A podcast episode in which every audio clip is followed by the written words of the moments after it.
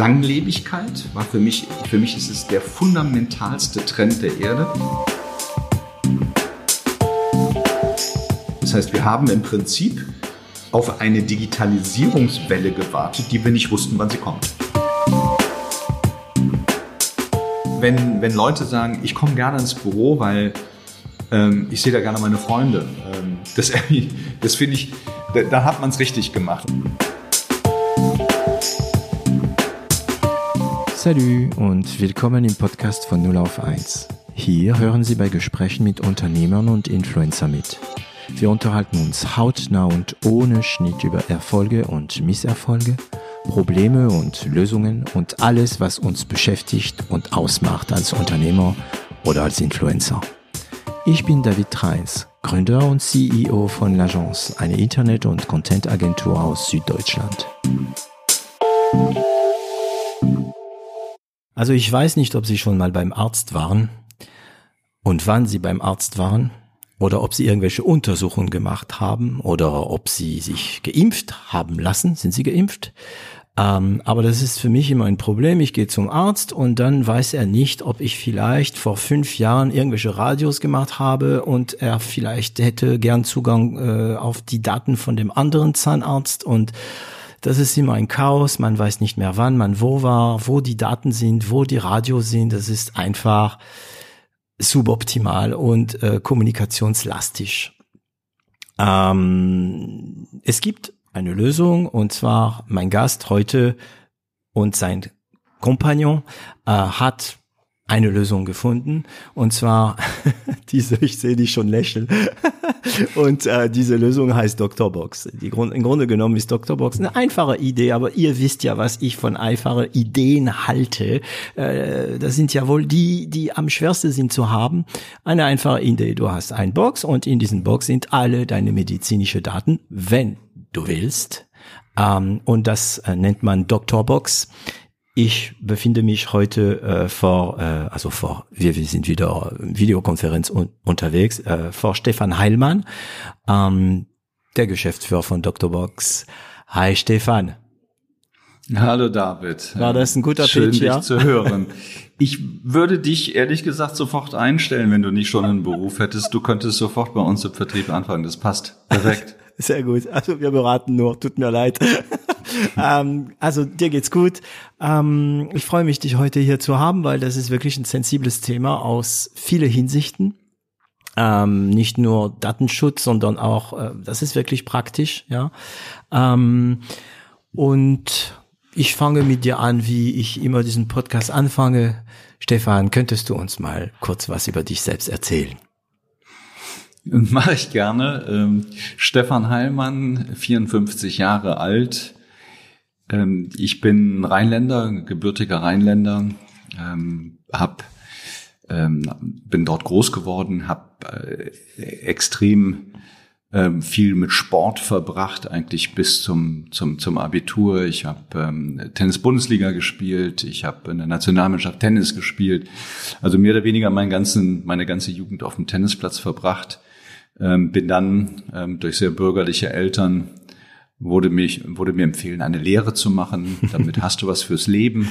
Bei der Deutschen Bank. Ja, erstmal typisch deutsch. ja, mhm. Genau, dann hast du einen Kaufmannsgehilfenbrief. Ich wüsste noch nicht mal, wie man das ins Französische oder in irgendeine andere Sprache übersetzen kann. Den habe ich jetzt, äh, bin ich ganz stolz drauf und habe in Köln studiert, ähm, VWL. Bin dann habe in Frankreich ähm, in deinem Zuhause äh, an der HEC ähm, einen Master gemacht und ähm, bin dort per Zufall, wirklich absoluten Zufall, in, in, in das Banking reingerutscht. Und ich, ich musste dir so ein bisschen Zeitangaben machen, damit du es einsortieren kannst. Das ist 93 gewesen, wo ich angefangen habe zu arbeiten. Da kam ich etwa nach Deutschland. so Und, ungefähr. ähm, und da, ja, und ich bin von, von einem älteren, 72 Jahre alten Franzosen interviewt worden, der für eine Bank Lazare gearbeitet hatte, die ich aber nicht kannte, sondern ich kannte René Lézard, ähm, die Hemden machten. Und ich dachte eigentlich, ich gehe in so einen Konsumentenprodukthersteller Nein, wirklich. der aber, der aber nur von Bank sprach. So ist eigentlich im Prinzip äh, mein erstes Interview verlaufen. Äh, erstaunlicherweise habe ich dennoch ein Angebot bekommen und habe im Prinzip als Pre-Browser-Kind also Minitel für dich, Teletext für uns, mhm. Usenet für die für die Programmierer, mhm. äh, angefangen ähm, dort die ersten Tech-Transaktionen zu machen, so Sachen wie Netscape-Finanzierung, Time Warner, AOL, und alles online. Merger mhm. und alles diesen, die ersten Online-Wege, du erinnerst dich an, Mitte der 90er Jahre, Ende oh, der ja. 90er Jahre, der ganze Dotcom-Hype mhm. und habe das als Banker mitgelebt und ähm, das hat mich ähm, ganz viel dazu zu, zu, zu diesem Interesse gebracht, nämlich die Digitalisierung von ganz vielen Branchen, ne? angefangen mhm. Medien, dann ähm, das ganze Thema Musik, ähm, Bücher, Zeitungen, also sprich ähm, dann der Handel ähm, und wenn du mal einen Zeitsprung machst bis heute, äh, ist es, glaube ich, keiner Branche, ähm, an keiner Branche vorbeigegangen. So, und das ist im Schnelldurchlauf. Mhm. Ähm, ich bin von irgendwann in Ende der 90er Jahre ähm, sicherlich mit unfassbar viel Selbstüberschätzung. Ähm, bitte erinnere dich, die Börsenkurse hoch, das Internet war ähm, wahrscheinlich das Tollste, was man so erfinden konnte. Da ist jeder ähm, Millionär jeder, geworden. jeder fühlte sich zumindest als Millionär. Ob ja. er das dann wirklich geworden ist, mal dahingestellt. Hängt davon ab, wann er ausgestiegen ist damals, ja. Total. Und ja. ich bin genau in dieser Situation, habe ich gesagt, also das, was diese diese alten Franzosen 300 Jahre lang sehr erfolgreich gemacht haben, mhm. das kann ich schneller, besser und erfolgreicher. Mhm. Und habe gesagt, das mache ich auch ähm, und habe eine so eine Mischung aus Technologie, Bank für junge Unternehmen, Investmentgesellschaft ähm, aufgebaut ähm, an Ende 99. Ähm, Ach, also du warst schon länger dann äh, im, im Job drin, also du hattest schon ja. ein bisschen was, sagen wir mal. Ja, so sieben, acht Jahre war ja. ich dann. Ähm, ja, okay, da kann man den Job, Job kennen, ja. Mhm. Genau. Naja, und bin dann durch alle Höhen und Tiefen gegangen, äh, als erstmal unternehmerisch, nämlich dann die, das Platzen der Blase, Dotcom 2001. Wann war das? Eins, ja. Mhm ähm, wo wir ähm, von München umgezogen sind nach Berlin. Warum? Weil uns das Geld ausgegangen ist, weil wir einen Standort suchten, wo wir unterstützt wurden, wo die Mieten preiswerter sind, die Lebenshaltungskosten und haben uns unweigerlich dem sofort anpassen müssen. Das ist übrigens der Grund, wie ich nach Berlin gekommen bin. Ähm, ich erzähle das immer in, in, in kürzeren Podcasts würde ich erzählen. Ich habe es visionär vorhergesehen. In deinem längeren Podcast würde ich sagen, ich hatte gar keine andere Alternative. Ich musste entweder Castor Brauxel oder Berlin. Ja, das, also ich muss kurz sagen, äh, ja, ich wollte das dazwischen sagen äh, für diejenigen, die hier hören und äh, ich weiß, dass unsere Zuhörer eigentlich viel jünger sind als als wir, weil wir sind im gleichen Alter. Äh, damals war Berlin also damals war Berlin schon cool, ja, es war schon cool, aber es war noch billig, es war saubillig. Ich weiß noch, wie, wie man echt billige Wohnungen hätte da kaufen können. Ne? Ja, total. Äh, ja, Krass. Ja. Und da wird aber ähm, der, also Berlin war damals schon mit, mit großen Namen verbunden, unter anderem David Bowie. Also viele Künstler gingen schon damals nach Berlin oder waren nach Ja, oder Berlin. Techno, Love Parade. Genau, genau. Das, ja, ähm, stimmt, Techno, das, Techno. Das war, ja. glaube ich, eine Musik, die, ich hoffe, die, die, wenn du Kraftwerk, also diese ganzen ja. elektronische Musik, die ja, letztendlich die Mutter in, in, in Berlin war. Ja, ja. Und das war ja ein Grund für mich. Ich bin begeistert, habe ich Techno gehört, gelebt, getanzt, äh, gefeiert mhm. und ähm, ich weiß es noch von Sven Feld aus Frankfurt, der vom Plastik umzog Richtung Tresor und in, in also ersten äh, illegalen Diskotheken ja. ähm, nach der Wende in Berlin. Aber äh, um, um das auch um für, für dich rund zu machen, Berlin wurde dann 2006 eigentlich so spannend, weil ich werde immer wieder, wurde immer wieder gefragt, warum bist du in Berlin geblieben und warum ist Berlin, hat sich so im Gesicht verändert? Und ich habe eine relativ einfache Meinung. Die WM dass dieses Deutschland-Märchen, mhm. ähm, die Fußball-WM 2006 hat Berlin ein Gesicht gegeben. Ja, Deutschland. Sympathie Deutschland. und Deutschland fast. Ja, ja, ja. Also ich habe es auch in Stuttgart dieses, erlebt. Mhm. Ja, dieses Feiern, dieses diese Freundlichkeit, die Offenheit, ja. ähm, dieses Verrückte in Berlin, das ist überhaupt keine Sperrstunde, sieben Tage mal 24 Stunden. Ich glaube, das hat, ähm, dass es preiswert ist, zu leben, zu arbeiten und ähm, dann kamen die europäischen Länder, hatten bestimmte Krisen und viele junge Leute gingen nach Berlin, weil sie sagen, es ist cool, es ist spannend, ähm, es ist affordable und man kann sich das leisten. Und das ist eigentlich durch die WM passiert. Also die WM hat eine unglaubliche Bedeutung für Berlin und ich denke auch für Deutschland gehabt. Ja. Naja, ja. und so habe ich ähm, immer, auch ich habe mich in Berlin weiterentwickelt und vor zehn Jahren haben wir immer wieder bestimmte Unternehmen aus der Bank, aus dem Beteiligungsgeschäft, wo wir gesagt haben, wir können uns nicht überall daran beteiligen oder wir wollen nicht, sondern wir bauen selbst. Wir, wir, wir gehen selbst äh, in, in, die, die Schuhe des Unternehmers ähm, und fangen an, es zu gründen. Immer von der Pike auf. Mhm. Ähm, und ich bin in die Richtung ähm, Gesundheit, Digitalisierung der Gesundheit, ähm, Langlebigkeit war für mich, für mich ist es der fundamentalste Trend der Erde.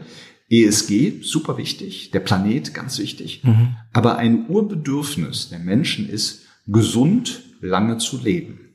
Vor allem gesund. Ne? Ja. Langleben ist, ist ein Thema, das kann man vielleicht in zehn Jahren mit Medikamenten hinbekommen, aber gesund zu bleiben. So, und da habe ich mich damit beschäftigt, gesagt, jetzt kann das beeinflussen. Und, ähm, und so bin ich irgendwann ähm, mit, mit meinem Partner, ähm, Freund und Weggefährten und ähm, meinem, meinem Orthopäden, weil ich so kaputte Tennisknie habe. Ähm, du hast alles in ähm, einem, oder? Und da habe ich das, das ist das perfekt. Der warte hat alles, mal, also, warte Mal. Partner, also Partner, Freund. ich habe ein Problem mit Partner, also Partner heißt äh, Love, Lover. Nee, äh, das wäre würde meine Frau und seine Frau ihm sehr übel okay. nehmen. Also Partner, Partner im Sinne von Geschäftspartner. Kompagnon. Freund. Ähm, richtig enger Freund, äh, engster Freund. Physiotherapeut. Ähm, äh, mein mein, mein äh, Orthopäde, also der meine Schulter und Knie behandelt. Und, und Ratgeber. Und also wahrscheinlich auch, auch Tennispartner, oder noch? Nee, Gott sei Dank, der ist, der ist ja nicht gut. Wir spielen, wir spielen Golf zusammen, aber das, das ist auch ganz hitzig und okay. emotional. Ist herrlich. Okay. Also ähm, gut, also das war wieder mal eine Packung hier. Ähm, ich wollte dich nicht unterbrechen, aber jetzt muss ich ein bisschen. Ähm, ich, ich finde, es kommt gleich mal ein Thema, das mh, mm, mich sehr beschäftigt und wahrscheinlich deswegen hier ähm, im, im Podcast oft auftaucht. Und zwar ähm, das Thema des Narrative.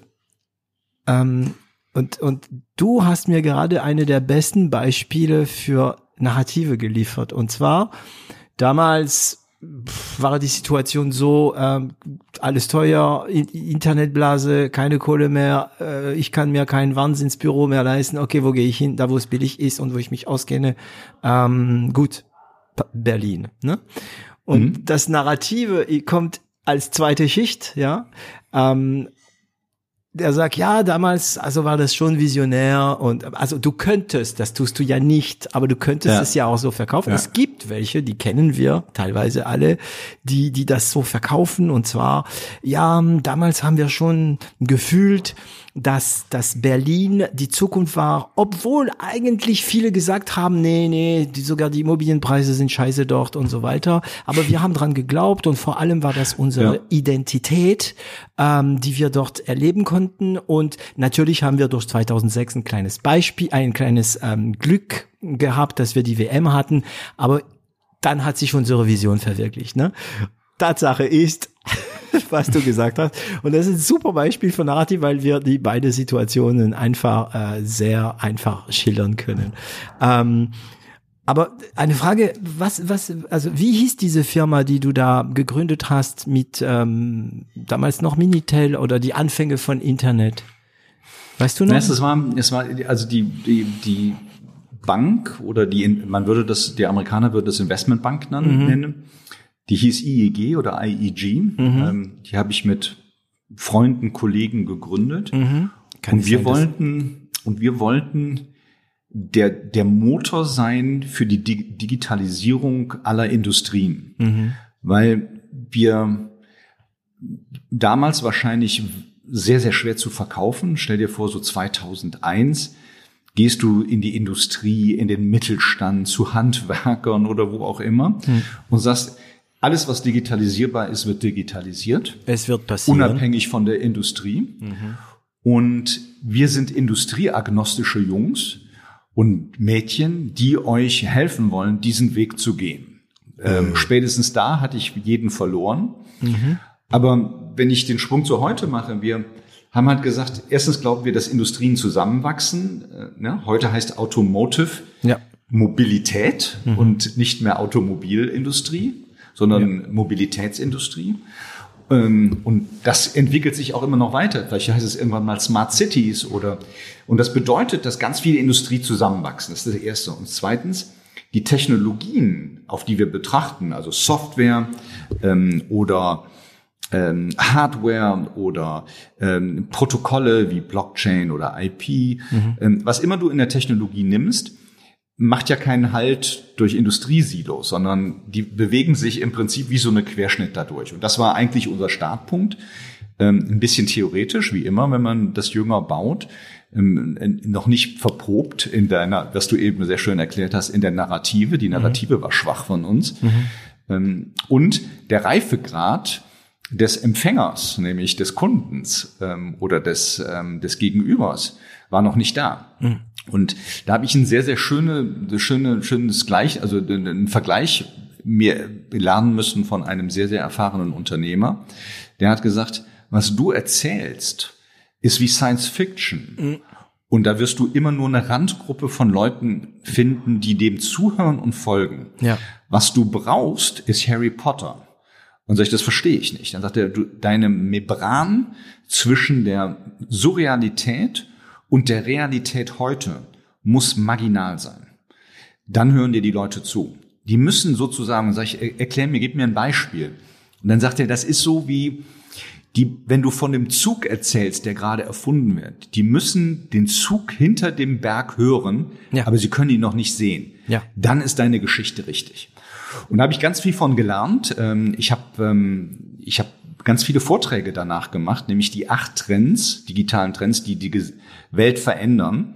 Und habe acht Slides, Bilder aufgerufen, wo sich Leute vorstellen konnten, wo sie erkennen konnten, wo Digitalisierung hm. vor der Haustür steht. Damit sie den Damit Zug hören. das positiv ist, ja, weil Du erinnerst dich sicherlich ganz oft daran, dass wir Leute, die nicht digital sind, beschimpft haben und gesagt haben, ihr seid zu langsam, ihr habt keine Ahnung, ihr werdet überfordert sein. Das schafft negative Energie und die Leute schalten ab und stellen auf Anti.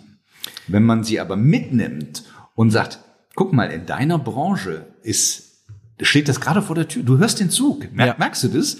Und sag ich, siehst du, und davon spreche ich. Das ist cool. Also ähm, ich hatte ein Wort äh, ähm, im, äh, im Kopf, äh, und zwar dieses Time to Market. Hm? Äh, es reicht nicht, eine bahnbrechende Idee zu haben, der Markt muss ja auch dafür bereit sein. Äh, jetzt natürlich stellst du da einen ganz anderen Winkel da, und zwar ähm, ja, der, der Zug, den man hinter den Bergen hört. Du bist noch nicht Time to Market, der Markt ist noch nicht bereit, also der Markt ist bereit, weiß es nur noch nicht. Ne? Ähm, und du bist nicht derjenige, der sagt, hey, jetzt musst ihr mitmachen, sondern du bist derjenige, der den klar, den Leuten klar macht, die Zeit ist gekommen, sieht, sieht euch das an oder in deinem Beispiel äh, hört euch das an. Ähm, mhm. Hat es also ich hatte sol solche Situationen. Ne? Ich meine, wie, ich meine, das MP3 ist für mich ein super Beispiel. Als das Format kam, haben wir gewusst, also noch zur Info, MP3 bezeichnet nur ein Dateiformat, okay, ein komprimiertes Dateiformat für die, die das nicht wissen. Wenn wir MP3 sagen, sprechen einige noch heute von MP3-Player. Aber als dieses Format kam und wir die ersten Lieder gehört haben mit diesem Format, und du weißt noch, das waren vier Megabyte, ne? Und damals war ein Song mindestens, ja, so 60, 70 Megabyte groß, ne? Ähm, da wurde uns klar, wow, das wird alles, alles, alles verändern. Aber das hat keiner geblickt. Die Leute waren immer in dieser Argumentierung, ja, wir brauchen und sie wollen, die Leute wollen was Physisches. Die physische Welt im Gegenteil zu den digitalen Welt. Äh, und es gibt heute noch viele, die glauben, dass das Physische wichtig ist. Es ist es bei bestimmten Sachen. Ich wollte gerade sagen, zum Beispiel bei Zwischenmenschlichen, aber jetzt wird es auch wieder in Frage gestellt, ne, mit Homeoffice und Corona. Aber das Physische verschwindet. Aber der Zug hinter den Berg zu benutzen, um die Leute klarzumachen, dass das Physische keinen Sinn mehr macht und dass die umsteigen sollen, äh, das ist echt ein super Spruch. Also danke. Ähm, das heißt, hat es geklappt? Hast du es geschafft, diesen, diesen, diesen, diesen Fit zu kriegen? Also das ist eine schwere Frage. Da sind wir wieder bei der, ähm, bei der, was für eine Narrative wähle ich? Ähm, ich, ich gebe dir die ehrliche Narrative. Ähm, ich glaube, ich mache das jetzt 20 Jahre mhm. und ich bin 20 Jahre Unternehmer mit allen Höhen und Tiefen ähm, von kein Kapital mehr, ähm, gesamte Teams verloren, falsche Entscheidungen in der Serie getroffen und die Konsequenzen zu tragen. Ich glaube, die ersten fünf Jahre habe ich meine Unerfahrenheit ähm, einfach durch, durch diesen Schmerz lernen müssen. Es waren harte Jahre und äh, vieles ist ja auch Timing. Es war in der Zeit, wo es Deutschland nicht auf den Tischen stand und hat gefeiert nämlich zwischen 99 und 2004. Das war die Krise, ja, das war schwer. Das war so die Krise, es war so dieses das Verdauen der Wiedervereinigung immer noch. Mhm. Ähm, ganz Europa stand auf den Tischen äh, am, am, Meer und hat ähm, Rosé getrunken mhm. und wir mussten im Prinzip uns selbst schultern, neu erfinden und ähnliches. Deswegen war das eine harte Zeit. Wenn ich einen Sprung mache heute, nach 20 Jahren, ich glaube, wir sind ähm, erfolgreich geworden im Sinne von wir sind nach 20 Jahren immer noch da und einer der, der, ich sag mal, der Pioniere im Technologiebanking in Deutschland, vielleicht auch Europa, wenn ich das so sagen kann und darf. Mhm. Ähm, aber auch heute sind die Märkte so schnell wechselnd, dass ich es fast nicht traue, sowas zu sagen, ja, wir sind unheimlich erfolgreich oder wir sind die Nummer eins oder wir sind die Nummer Top Ten, mhm. sondern wir müssen permanent nach vorne schauen und überlegen, wo geht denn jetzt der Markt hin? Wo bewegen wir uns mit? Ja. Auf was konzentrieren wir uns? Welchen Fokus? Denn eins ist ganz klar, selbst äh, Beispiel. Als ich die Banklehre gemacht habe, meine ersten drei Wochen habe ich in der Expedition Postabteilung der Deutschen Bank verbracht und war zuständig für das einzige Faxgerät von 2000 Leuten.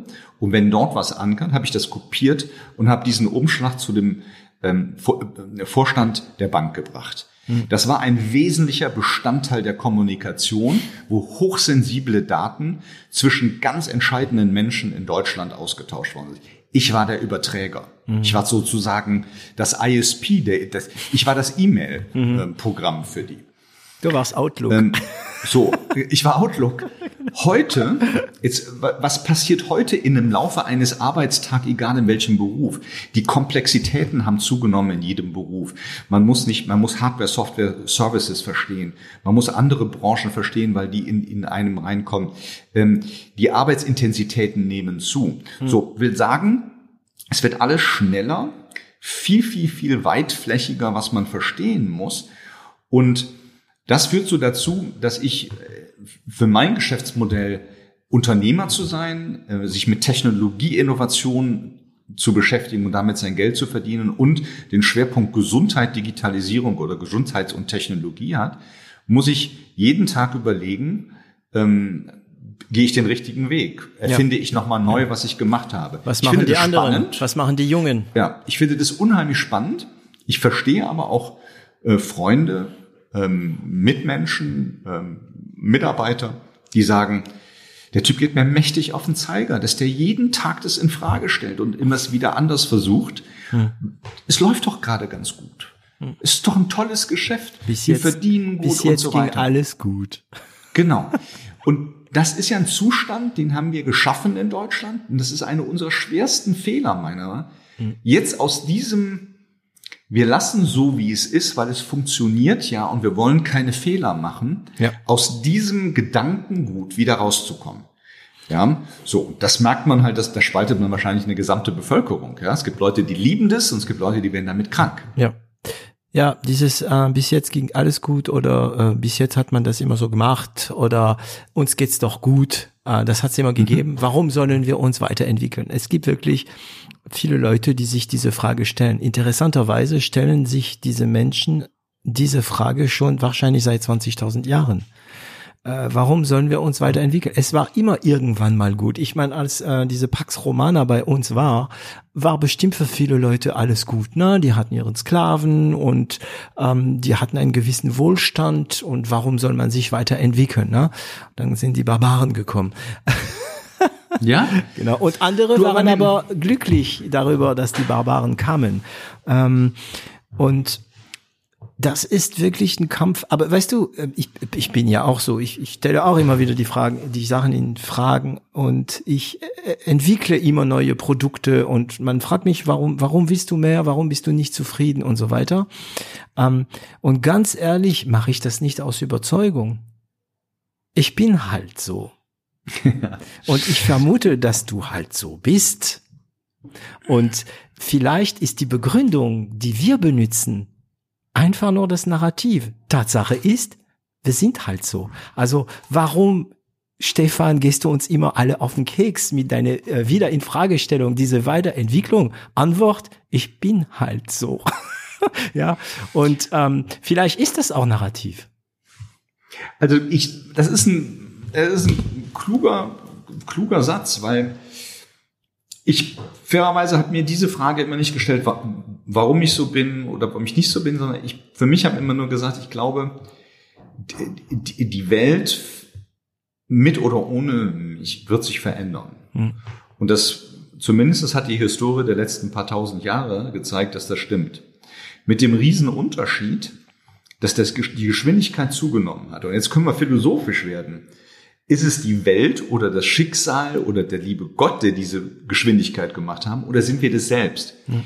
Ich bin, und da kommen wir wieder zu deiner Ansatz, ich glaube, wir Menschen sind der Brandsatzbeschleuniger dieser Geschwindigkeit. Ja, also wir sind, sind wir, wir verursachen das selbst. Mhm. Und wer zündet ja, ähm, denn? Das werden wir ähm, nie wissen, oder? Wer zündet? Tja, das ist, weißt du, da, da streiten sich ja schon die Theologen drüber. ja wer zuerst. Und ähm, ja. ich war jetzt in Israel und habe drei verschiedene Gräber von Jesus Christus gesehen. Geil, oder? Also selbst selbst die, die, die, die katholische und die evangelische Konfession ist sich nicht mehr ganz sicher, wo das war. Aber das also, kann sein, dass es alle drei, äh, der war doch an mehrere Orte gleichzeitig. Also Kön könnte sein, ja? Ja, ja. Also man findet ja immer einen Grund. Ja, ja, für, für das Narrative, ja. Ähm, okay, sehr interessant. Ähm, du hast von dieser Bank, also von dieses äh, Gründ Unternehmen, die du gegründet hast, gesagt, wir, wir sind heute noch erfolgreich, aber du sprachst von Doktorbox oder gibt's die schon noch oder ist es ein Übergang? Also vielleicht für, für dich und, und auch, auch die, die Zuhörer und Zuhörer, das, das hinzustellen. Ähm, mein Nukleus des unternehmerischen Tätigkeiten sind, ist für uns die IEG, IEG, die, die Technologie Investmentbank. Mhm. Daraus entstehen Ideen. Wir finanzieren Unternehmen, wir helfen Unternehmen immer im Technologiebereich. Mhm. Ich verantworte nun mal diesen ganzen Gesundheitsmarkt bei uns in allen sieben ausländischen Büros. Und in diesem Gesundheitsmarkt hatte, habe hab ich ein Bedürfnis gesehen, dass wir Menschen und du hast es am Anfang, glaube ich, sehr, sehr deutlich gesagt. Überall liegen bei uns Gesundheitsdaten dezentral bei irgendwelchen Leuten rum und wenn man sie braucht, hat man sie nicht hm. und stammelt beim Arzt in der Anamnese, also im Erstgespräch, stammelt man irgendeinen Unsinn mit falschen Jahreszeiten, mit falschem Schmerzempfinden und eigenen diagnostischen Fähigkeiten eines Nichtarztes. So, das ist so mein Gefühl immer gewesen. Also haben wir, habe ich mir gesagt, wir müssen eins tun, wir müssen dem Patienten, in die, das Digitale führt dazu, dass man dem Patienten sein Recht auf Daten wieder zurückgibt. Und warum ist das so wichtig, nach meiner Meinung nach? Erstens glaube ich, dass es die sensibelsten Daten sind, die, die man überhaupt besitzt. Wichtiger als Bankdaten, die kriegt man, wenn das Geld weg ist, kriegt man alles ersetzt und ist versichert wenn ich eine AIDS-Erkrankung oder eine Autoimmunerkrankung oder was auch immer für eine Erkrankung mhm. ich habe, die öffentlich wird, ist dieser Schaden und diese Veröffentlichung nicht revidierbar. Mhm. Das ist dann da, gerade in der Welt von heute. Und ich finde, das ist nicht zumutbar. Das Zweite, warum das so wichtig ist, durch die Daten, die man über sich hat, zentral, müsste ich auch eine bessere Betreuung meiner Krankheiten oder meiner Gesundheit möglich machen. Warum? Ich weiß mehr über mich, ich kann mehr über mich fordern, meine, meine Historie, meine, meine Probleme. Also kann ich dem Arzt auch eine bessere Entscheidung geben. Und das halte ich für ganz wichtig. Und das Dritte, was, und das hat mich dann auch mit Oliver oder Oliver Mildner und mich äh, wirklich zusammengebracht ist, dass wir beide die Philosophie haben, wir wollen nicht die Menschen länger leben lassen, und was sowieso passieren wird, unsere Kindeskinder werden 90 bis 100 Jahre. Das, das wird der medizinische Fortschritt nicht mehr aufhalten. Aber was passiert ist, dass wir alle kranker werden. Hm. Und, und das vor allem ab dem Alter fängt schon an so bei 40, aber richtig exponentiell geht das los mit 50. Und das sind sechs Krankheiten, die der Mensch hat. Mhm. Ähm, mit diesem Alter. Und das macht 85 Prozent des europäischen Gesundheitsrahmens aus. Welche sechs, sechs Krankheiten. Ja. Weißt du Krebs? Mhm. Diabetes, Lunge, Herz, Geisteskrankheit und der absolute neue Rockstar, New Kid on the Block, sind die Neurodegenerativen. Ich erkläre das mal. Alzheimer, MS, also nervlich bedingte degenerative, also ähm, alternde Krankheiten, ähm, die, die heute ganz schwer heilbar sind. Und das musst du überlegen. Ähm, das ist auch, es ist ein, ein ethisches Problem. Wir können doch nicht die Menschen länger leben lassen, aber in Kauf nehmen, dass sie alle an diesen sechs Krankheiten fast 40, 50 Jahre lang leiden können. Das ist für, für mich dramatisch. Und dann kommt es ein ökonomisches Problem. Wir altern alle mehr in Europa und können irgendwann diese Versorgung der alternden, kranken Bevölkerung. Das hört sich jetzt alles sehr, sehr dramatisch Aber jetzt kann man nicht mehr stemmen, ja. So, die Fakten sind simpel. Ab 50 steigt das Risiko dieser sechs Krankheiten und die, die Ausgaben dafür erhebt das Statistische Bundesamt in jedem Land und in Europa, auch in der OECD, kann man nachlesen. Ja. Und, ähm, und so, und dann, und dann haben wir uns zusammengesetzt, Oliver Mildner, an der Ostsee, ähm, wirklich mit einem Gin Tonic und haben da schwerst drüber diskutiert und haben gesagt, gesund länger leben ist uns ganz, ganz wichtig, erstens. Und das Zweite, der Patient muss in den Mittelpunkt der ärztlichen Behandlung. Weil ich glaube, wir, wir, wir empfinden das gar nicht mehr so. Und ich, ich will auch nichts gegen die Ärzte sagen, weil wir, wir haben tolle Ärzte in Deutschland. Aber du musst überlegen, heute steht der Arzt im Mittelpunkt des Denkens. Mhm. Und, ähm, und so verhalten wir uns auch. Aber du alle sagen, alle sagen, dass der, äh, ich wollte sagen Kunde, weil für mich sind wir mm, keine Patienten, ja so. wir sind Kunden. Alle sagen, Danke. dass der Kunde im Mittelpunkt steht, also der, dass der Patient. Dann heißt es, dass die merken das gar nicht, dass es nicht stimmt. Ich erkläre mal, wie, wie sehr der Patient im Mittelpunkt steht, an zwei Beispielen. Du hast Knieschmerzen irgendwo im Knie. Du gehst zu deinem Hausarzt. Dann lässt du dir einen Termin geben und dann kriegst du den vielleicht diese Woche, zurzeit wahrscheinlich eher nächste Woche. Mhm. Du wartest gerne, dann gehst du dorthin, dann gehst du zu dem Arzt und wartest eine halbe Stunde Minimum, bis du drankommst, obwohl du einen Termin hattest um 15 Uhr, bist du um 15.30 Uhr dran. Und hast das ist normal. Und das ist hast immer, du hast immer noch kein Störenfinden. Ja. Mhm. Dann untersucht er dich und sagt, ja, weißt du, David, das könnte eine Arthrose im Knie sein, also Knorpelschwund, aber auch was Nervliches. Das könnte aus dem Rücken kommen. Ähm, du müsstest zum Orthopäden, hier ist eine Überweisung, und geh auch mal lieber zum Neurologen in der Charité. Hm. Jetzt sagst du, na klar, mache ich gerne. Dann rufst du dort an und lässt dir wieder in zwei Wochen einen Termin geben, auch bei dem anderen Arzt. Der untersucht dich wieder und der macht dann die Diagnosen und du gehst den Weg brav mit. Der lässt sich vielleicht auch noch mal wieder kommen. Er sagt, jetzt möchte ich gerne MRT haben, da musst du aber zum anderen Arzt gehen. Ähm, und dann bist du so vier, fünf Wochen beschäftigt, warst bei vier, fünf Ärzten. Hast wenn du Glück hast. Fünf, fünf, ja. ja, wenn du Glück hast. Und du bist aber immer noch eigentlich zufrieden. So, jetzt überleg mal, du würdest einen digitalen Fernseher bestellen, also einen Fernseher bestellen online ja. und der würde sagen, ja, kommen Sie doch erstmal vorbei und äh, schildern Sie mir erstmal Ihr Vorhaben, damit wir Sie beraten können, welchen Fernseher Sie wollen. Hm. Dann, dann kaufst du den und dann sagen die, ja, jetzt rufen Sie mal den Fachhandel an, der installiert Ihnen die Programme und auch zu Hause. Lassen Sie sich dann Termin geben. Der würdest du heute sagen, das gibt's doch gar nicht. Die, die, die nehmen mich auf den Arm. Ähm, in, in dem Ärzteumfeld sind wir so domestiziert. Das ist das, weißt du, das ist so ein bisschen, wo ich das mal versuche zu, zu erklären, wie, wie das eigentlich ist. Und der zweite Beispiel ist viel kürzer, mach dir keine Sorge, ich nutze nicht die ganze Stunde ähm, für Nee, ich finde es spannend. Be also ich notiere mal ein paar Stichwörter gerade, aber ich finde es spannend. Mein, mein, Beispiel ist, weißt du, wenn du ähm, zum Arzt zum Arzt gehst und sagst, lieber, lieber Hausarzt, ob befreundet oder nicht, ich war doch letzte Woche bei dir, könntest du mir mal den Befund digital zukommen lassen? Ich hätte gerne eine Zweitmeinung. Ach, Rate mal, welche Meinung du da. Was, was, ja, ja. Also schwierig, sagt ja, schwierig. Kann schwierig. ich leider nicht. Geht bei mir nicht. Ähm, ich kann es dir gerne ausdrucken, ich kann es dir per Post schicken, ich hm. kann es dir faxen. Dann ist es eine nette Antwort. Wenn du bei den ähm, in der Rezeption anrufst, dann kriegst du meistens die Antwort, wissen Sie, Herr Heilmann, ich kann Ihnen das nicht schicken, weil ähm, wegen Datenschutz. Also ich, aber es sind doch meine Daten. Also das verstehe ich jetzt nicht so ganz. Ähm, was schützen? Wen, wen schützen? Du, du verstehst, wo ich hin will? Ja, ja. Ja, ja, wir haben kein Recht auf unsere wir eigenen Daten.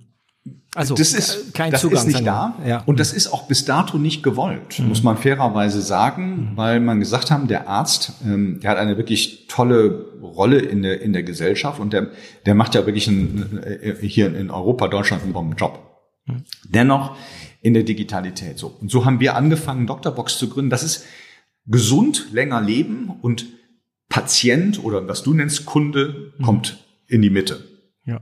Das heißt alles, was wir tun, muss ihm eine bessere Gesundheit, eine längere Gesundheit ein, und vor allem einfach sein. Ne? Wenn man krank ist, überleg du mal, du hast, äh, du hast ein Krebsleiden, da ist alles schwierig für dich. Ja. Du willst es einfach haben ähm, und du willst es alles bei dir haben. Du willst sehen, dass du optimale Betreuung hast. Und ich glaube, das bringt die Digitalität und die Digitalisierung ähm, in der Gesundheit.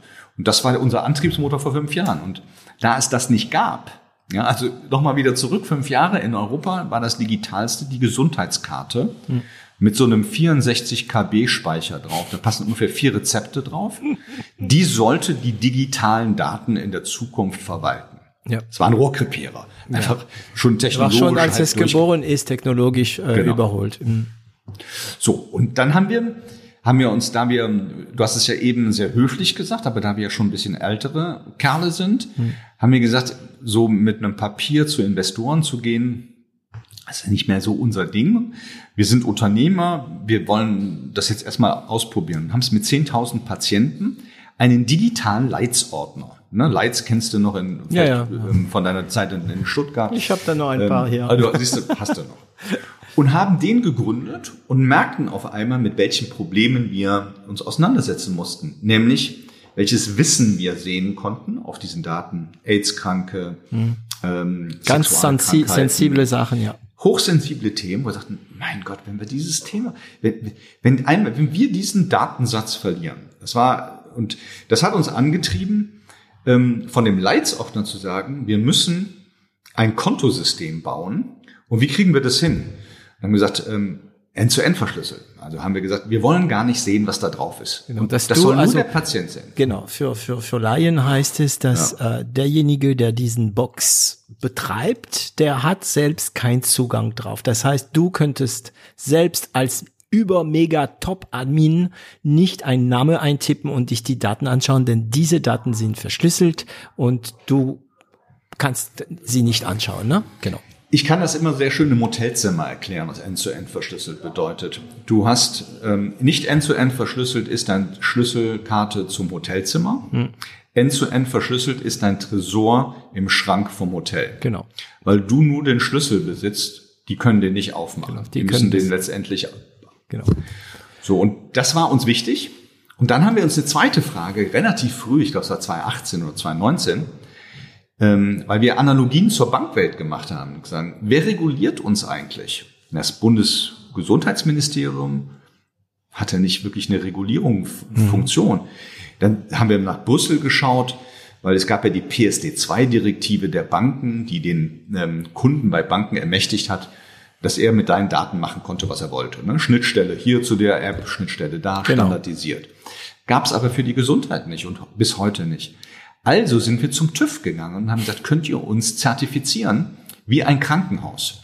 Das hat alles große Daten. Also 9001, 2701. Ich will die gar nicht quälen mit diesen ganzen ISO, ja. weil es extrem belastend ist. Aber wir haben gesagt, das machen wir, weil wir müssen dem Patienten demonstrieren oder dem Kunden, Vertrauen. dass wir es ernst meinen ja. mit deren Daten, dass wir es unterlegen Dingen, die wir gar nicht müssen. Warum? Damit wir alles Menschenmögliche machen, damit diese Daten nicht in irgendeine falsche Hand kommen. Mhm. So. Und dann hatten wir 10.000 Patienten dort drauf. Die haben nichts dafür gezahlt. Sie haben ihre, ihre, ihre Gesundheitshistorie da drauf gehabt. Und wir waren eigentlich grundsätzlich happy. Wir hatten nur ein Problem, dass wir unser erst investiertes Geld für die Infrastruktur ausgegeben hatten und sagten, naja, und, und nun, was machen wir jetzt? Ja, wo kam das Geld her? Das haben wir selbst, also wir haben selbst okay. gespart. Okay. Selbst erarbeitet, selbst gespart, mhm. ähm, haben wir investiert. Und damit konnten wir gute ein, anderthalb Jahre eine Infrastruktur, wir hatten ein Team von zehn ähm, Programmierern, wir hatten unseren CTO. Oh, das war schon ein ähm, bisschen Geld, und, okay. Und haben, und haben, also wir haben, also nochmal, äh, es hätte uns sehr, sehr wehgetan, mhm. ähm, hätten wir es äh, zusperren müssen. Zu dem Zeitpunkt gab es auch noch Wettbewerb. Ähm, die sind alle insolvent, also pleite, mhm. oder haben ihren Dienst eingestellt oder haben Apple und Google verklagt. Das waren die Gruppen, die wir hatten. Apple und Google verklagt? Verklagt. Okay. Und das liegt daran, dass ähm, Gesundheit und vor allem Covid nicht mehr wirklich von den Bundesregierungen der jeweiligen Länder in Europa reguliert wird, sondern von Apple und Google. Wenn es ein mobiles Produkt ist, die entscheiden, wer den Namen Covid und überhaupt Themen darüber in eine App bringen kann. Und wenn du dich dafür nicht legitimierst, nehmen sie dich aus dem App Store raus. Ganz einfach. Das ist deren Business, Boom. das dürfen sie machen, ja. Hm. Also. Und das machen sie weltweit. Ne? Also das ist im Prinzip eine supranationale Macht, die ja. ich in der Art noch nicht gesehen habe. Die gute Nachricht ist, man kann mit denen sprechen. Ähm, das ist, glaube ich, eine Lebensregel. Man kann die verklagen. Aber du musst erstmal einen Anwalt finden, der Google verklagt, weil nämlich Google mit meisten großen Anwaltskanzleien der Welt zusammenarbeitet mhm. und es kaum einen. Und das zweite ist, Streiten führt nie zu einer Lösung bei solchen großen Unternehmen mhm. sondern man muss den, den, den Gang nach Canossa verhandeln, Verständnis, ja. erklären, erläutern. Und das können die Amerikaner auch sehr gut, ehrlich gesagt. Ja. In deren Kultur ist es drin, dieses äh, Shake-Hand-Deal machen und ähm, Kompromisse finden. Ja. Naja, aber das ist ja eigentlich auch, was wir ein bisschen mehr brauchen. Ähm, ähm, ich, ich komme zwar jetzt von Hölzchen auf Stöckchen, aber die, was du eben sagst, ist sehr richtig. Wenn du das Unternehmertum in Deutschland siehst ähm, oder in Europa, haben wir einen einen Zug an uns, den ich nur beschreiben kann, ich kann es alleine besser als zusammen. Das ja. ist sehr europäisch. Ja. Das trifft übrigens in Frankreich genauso zu wie ja. in Italien, Deutschland, und Schweiz, man macht, Österreich. Man macht manchmal Sachen neu, die es schon längst gibt. Das heißt, man verwendet nicht, was es schon gibt und baut darauf auf. Ne? Genau. Beziehungsweise in unserer Branche Open Source Lösungen, die du eigentlich verwenden darfst. Äh, man, ja, genau. Man macht es lieber sauber unter Anführungszeichen. Ja. Ne? So, und die Amerikaner mhm. rücken aneinander, arbeiten zusammen, helfen sich gegenseitig. Bösartig würde man das Kartellbildung nennen. Ähm, gut gemeint ist, das sind enge Seilschaften und Freundschaften. Mhm. Nimm das Silicon Valley, nimm äh, die, der ganze Kreis um Dallas rum, Austin ähnlich, äh, mittlerweile Chicago, die New Yorker ähm, Start-up-Szene, die helfen sich. Ähm, gute Dinge bleiben bei denen. Ähm, die gehen Rücken an Rücken die schmeißen nicht zu viel Geld auf das gleiche Problem mit mehreren Einheiten. Die einzigen, die es tun, sind wir Europäer und, und ähm, ich habe da keine Lösung für, wie man das verändert. Ähm, alle meine Geschäftsmodelle, die ich gemacht habe, arbeiten partnerschaftlich. Das macht es sehr, sehr schwer. Aber wenn es funktioniert, sind wir unglaublich gut. Das ist interessant. Ähm, man, man merkt es sogar auf kleinere Ebenen in Konzernen. Sogar in Konzernen arbeiten die Leute von Abteilung zu Abteilung teilweise gegeneinander. Ähm, ich glaube, das hat auch damit zu tun, was wir, ist ein nächstes großes Thema für mich nach dem Narrativen, äh, was wir auf anderen projizieren. Projizieren wir Vertrauen projizieren wir Misstrauen, ja, es könnte ja was schiefgehen und, und dann muss alles auch geregelt werden, geplant werden, damit alle möglichen, also ähm, das hat viel mit der Projektion, die wir haben.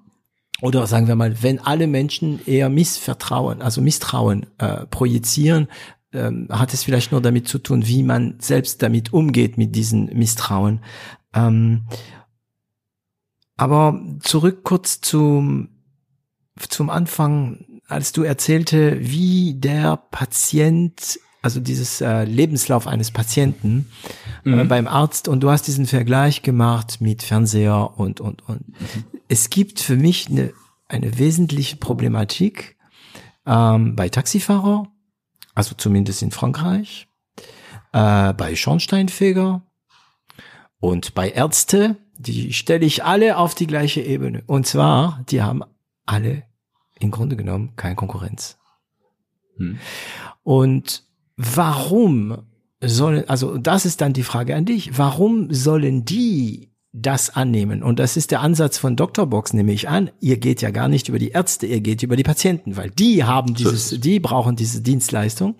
Aber die anderen haben überhaupt keine Konkurrenz. Wieso soll, soll ein Arzt oder soll, soll eine Kasse alles verändern? Die haben keine Interesse dran. Ne? Bei dem Fernseher ähm, weiß der Hersteller, ähm, ja gut, wenn, wenn ich das nicht richtig mache, geht er woanders oder als Agentur oder was auch immer. Es gibt einfach keine Konkurrenz. Ähm, und ich denke, es ist ein Schimpfwort, wenn ich mich als Kunde bezeichne, wenn ich beim Arzt gehe. Weil der Arzt liefert doch keine Dienstleistung. Aber tut er doch. Er, er liefert wahrscheinlich, also in deine Augen wahrscheinlich die wichtigste Dienstleistung, die es überhaupt geben kann, liefern Ärzte. So, also das ist immer ein Schimpfwort, sich als Kunde zu bezeichnen. Ähm, man darf auch, man, man, man mag das nicht, wenn diese ganze Gesundheitssystem kapitalisiert wird mit Versicherung, dass das alles ein Business wird. Klar ist die Vorstellung nicht schön, aber gerade ist es so, man darf es aber nur nicht so bezeichnen. Also haben wir als Patient habe ich, also ich bin ja nicht intuit, ne, aber ich habe das Gefühl, wir haben als Patient alle Nachteile eines einer Branche, die konkurrenzlos ist und eigentlich ein Business ist, oder die Vorteile, weil man es nicht so behandeln darf. Also ich, ich, ich, ich weiß, wo du hin willst. Ähm, da führen wir natürlich hitzige Diskussionen.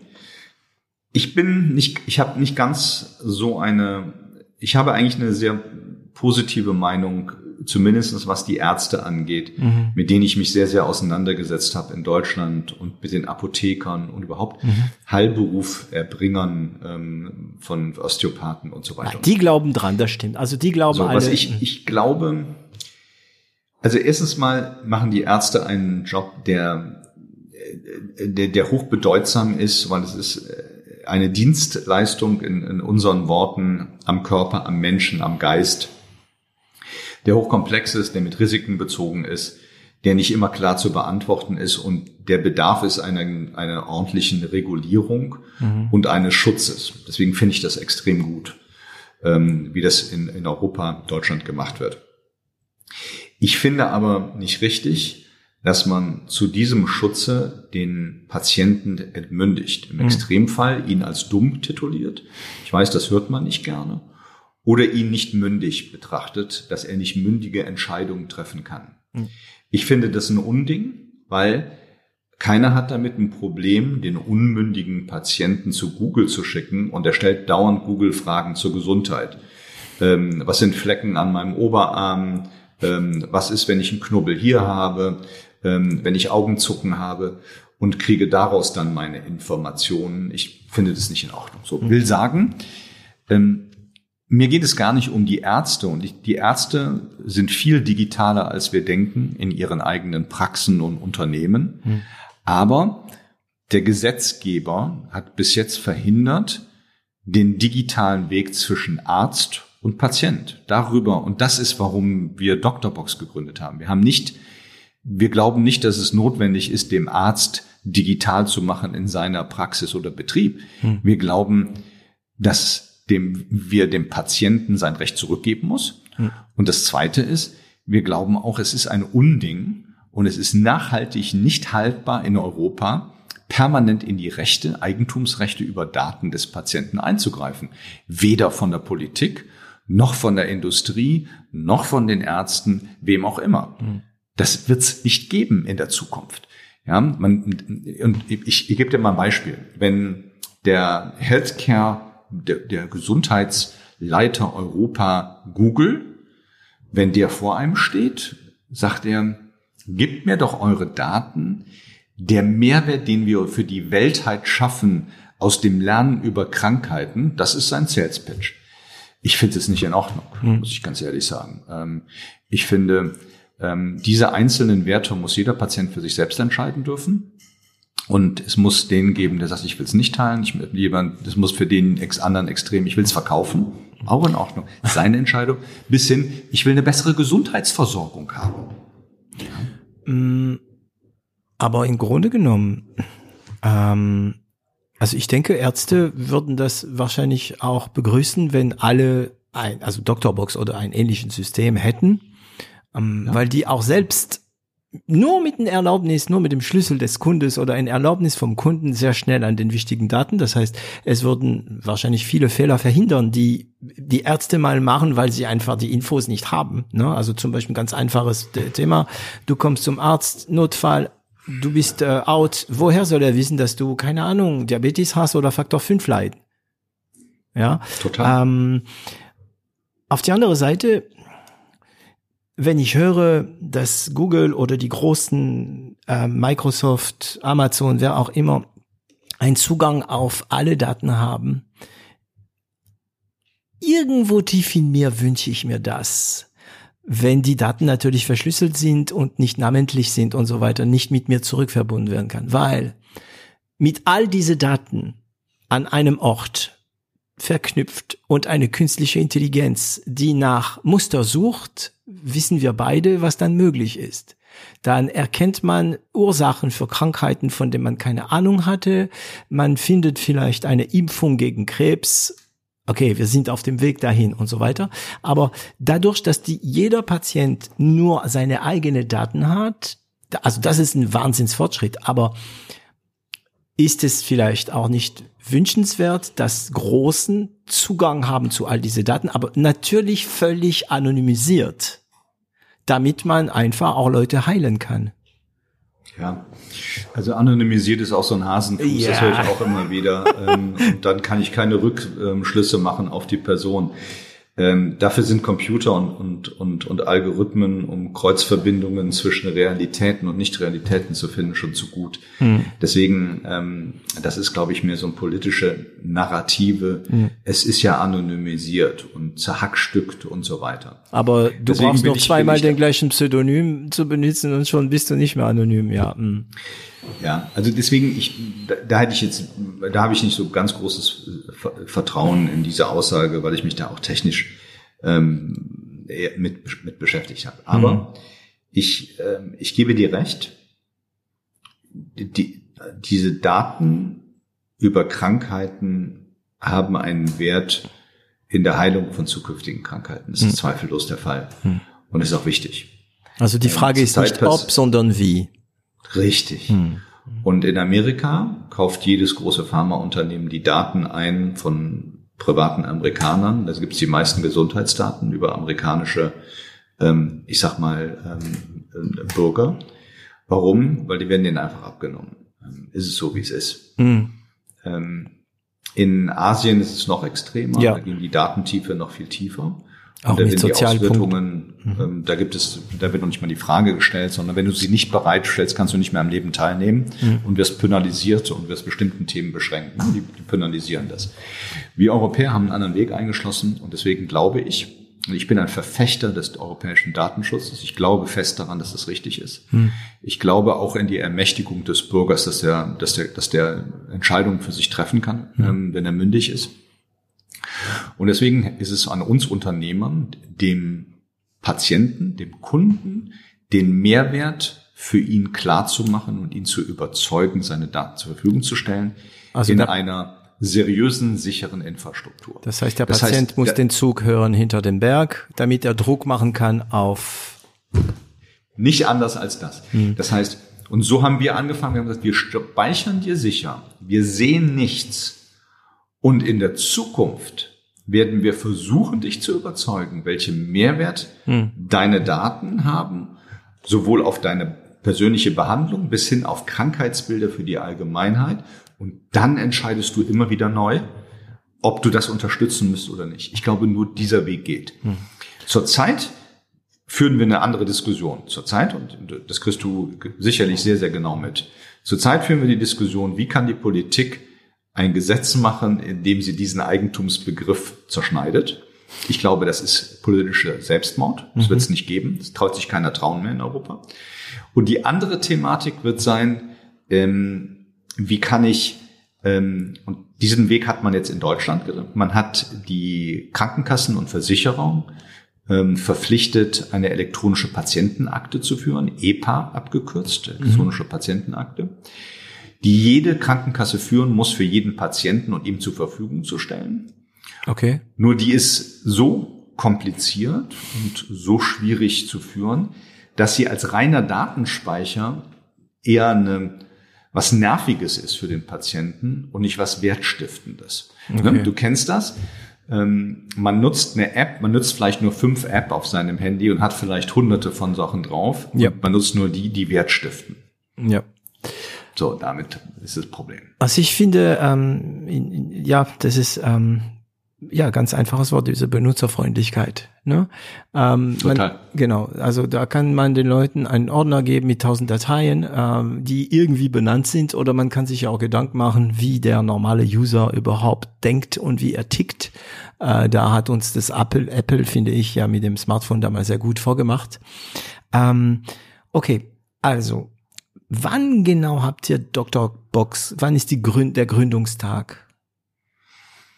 Ah, Pi, Pi mal Daumen. Gründungstag kann das ich Jahr, dir nicht mehr das Pi Jahr. mal Daumen. Das Jahr ist Ende äh, im regnerischen ähm, Her- Ostseeherbst 2017 haben wir gegründet und wir haben angefangen, richtig Code zu schreiben und zu bauen Anfang 2018 Okay. Und mit eigenem Geld. Mit eigenem Geld. Also ihr Ja, habt, genau, das wollte ich, das wollte ich dir noch eben erzählen. So, dann haben wir diese 10.000 Patienten, die alle wohlwollend sagten, grundsätzlich waren das orthopädische Patienten, also die was an Knochen und Skelett und Ähnlichem hatten und fanden das ganz teilweise Sportler. Ah. So, und dann kam für mich einer der wahrscheinlich ähm, interessantesten, selbst als Unternehmer. Ich bin zu anderen Unternehmern gegangen, nämlich, ich glaube, 20 Stück. Die haben wir eingeladen, teilweise in Grüppchen und haben gesagt, wir haben eine super Idee. Wir bauen, äh, also die Vision war, einen Gesundheitsmarktplatz zu bauen, digital, der die, ähm, der die letztendlich das, ein längeres, gesundes Leben fördert. Und da waren erstmal alle, die ja auch schon ein bisschen älter waren, dachten, das ist eine tolle Sache, das würde ich mir sehr gerne anschauen. Und dann hat ähm, Oliver Mildner und ich haben unsere Ideen, Visionen vorgetragen. Und dann kamen die zwei, drei Killerfragen, nämlich, wer ist denn euer Kunde? Dann haben wir gesagt, ja, das wissen wir noch nicht. Da arbeiten wir noch dran. Er sagt, was ist denn euer Geschäftsmodell? Er sagt, ich, da haben wir noch keins.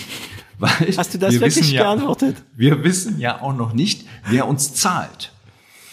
Und ähm, da merkte ich, dass so ein bisschen ich so 80 Prozent der, der, der befreundeten Unternehmer verloren hatte. Wir hatten Glück, dass ein paar gesagt haben, ich vertraue euch dort. Ähm, und wir sind sogar noch einen Schritt weiter gegangen. Wir haben gesagt, wenn ihr investiert, dann müsst ihr uns mit Umsätzen nicht behelligen vor Ende 2022. Wow. Und ich kann euch auch erklären, warum. Wir müssen zwei Dinge machen, die uns wichtig sind. Erstens, nee, drei Dinge. Wir müssen eine Infrastruktur bauen, die sicher ist. Da brauchen wir noch ein oder zwei Jahre. Zwei, also ne, mit ISO und diesen ganzen Zertifizierungen. Zweitens, wir sind, lassen uns gerne messen an den registrierten Patienten, Nutzen oder Kunden. Das ist uns wichtig, dass wir für die nicht zahlen und dass wir die Ja. auf diese Plattform bekommen. Ähm, Und das Dritte ist, dass wir digitale medizinische Dienste, die dem Patienten was bringen, dass wir die anbinden in App an die Doktorbox. Das sind die drei Themen bis Ende 2022, nachdem ihr uns messen könnt. Und wenn das funktioniert, dann werden wir ein Geschäftsmodell finden, ein Umsatzmodell. Wenn, aber bis dahin müsst ihr uns diese Ruhe geben. Und das haben die Investoren getan Okay.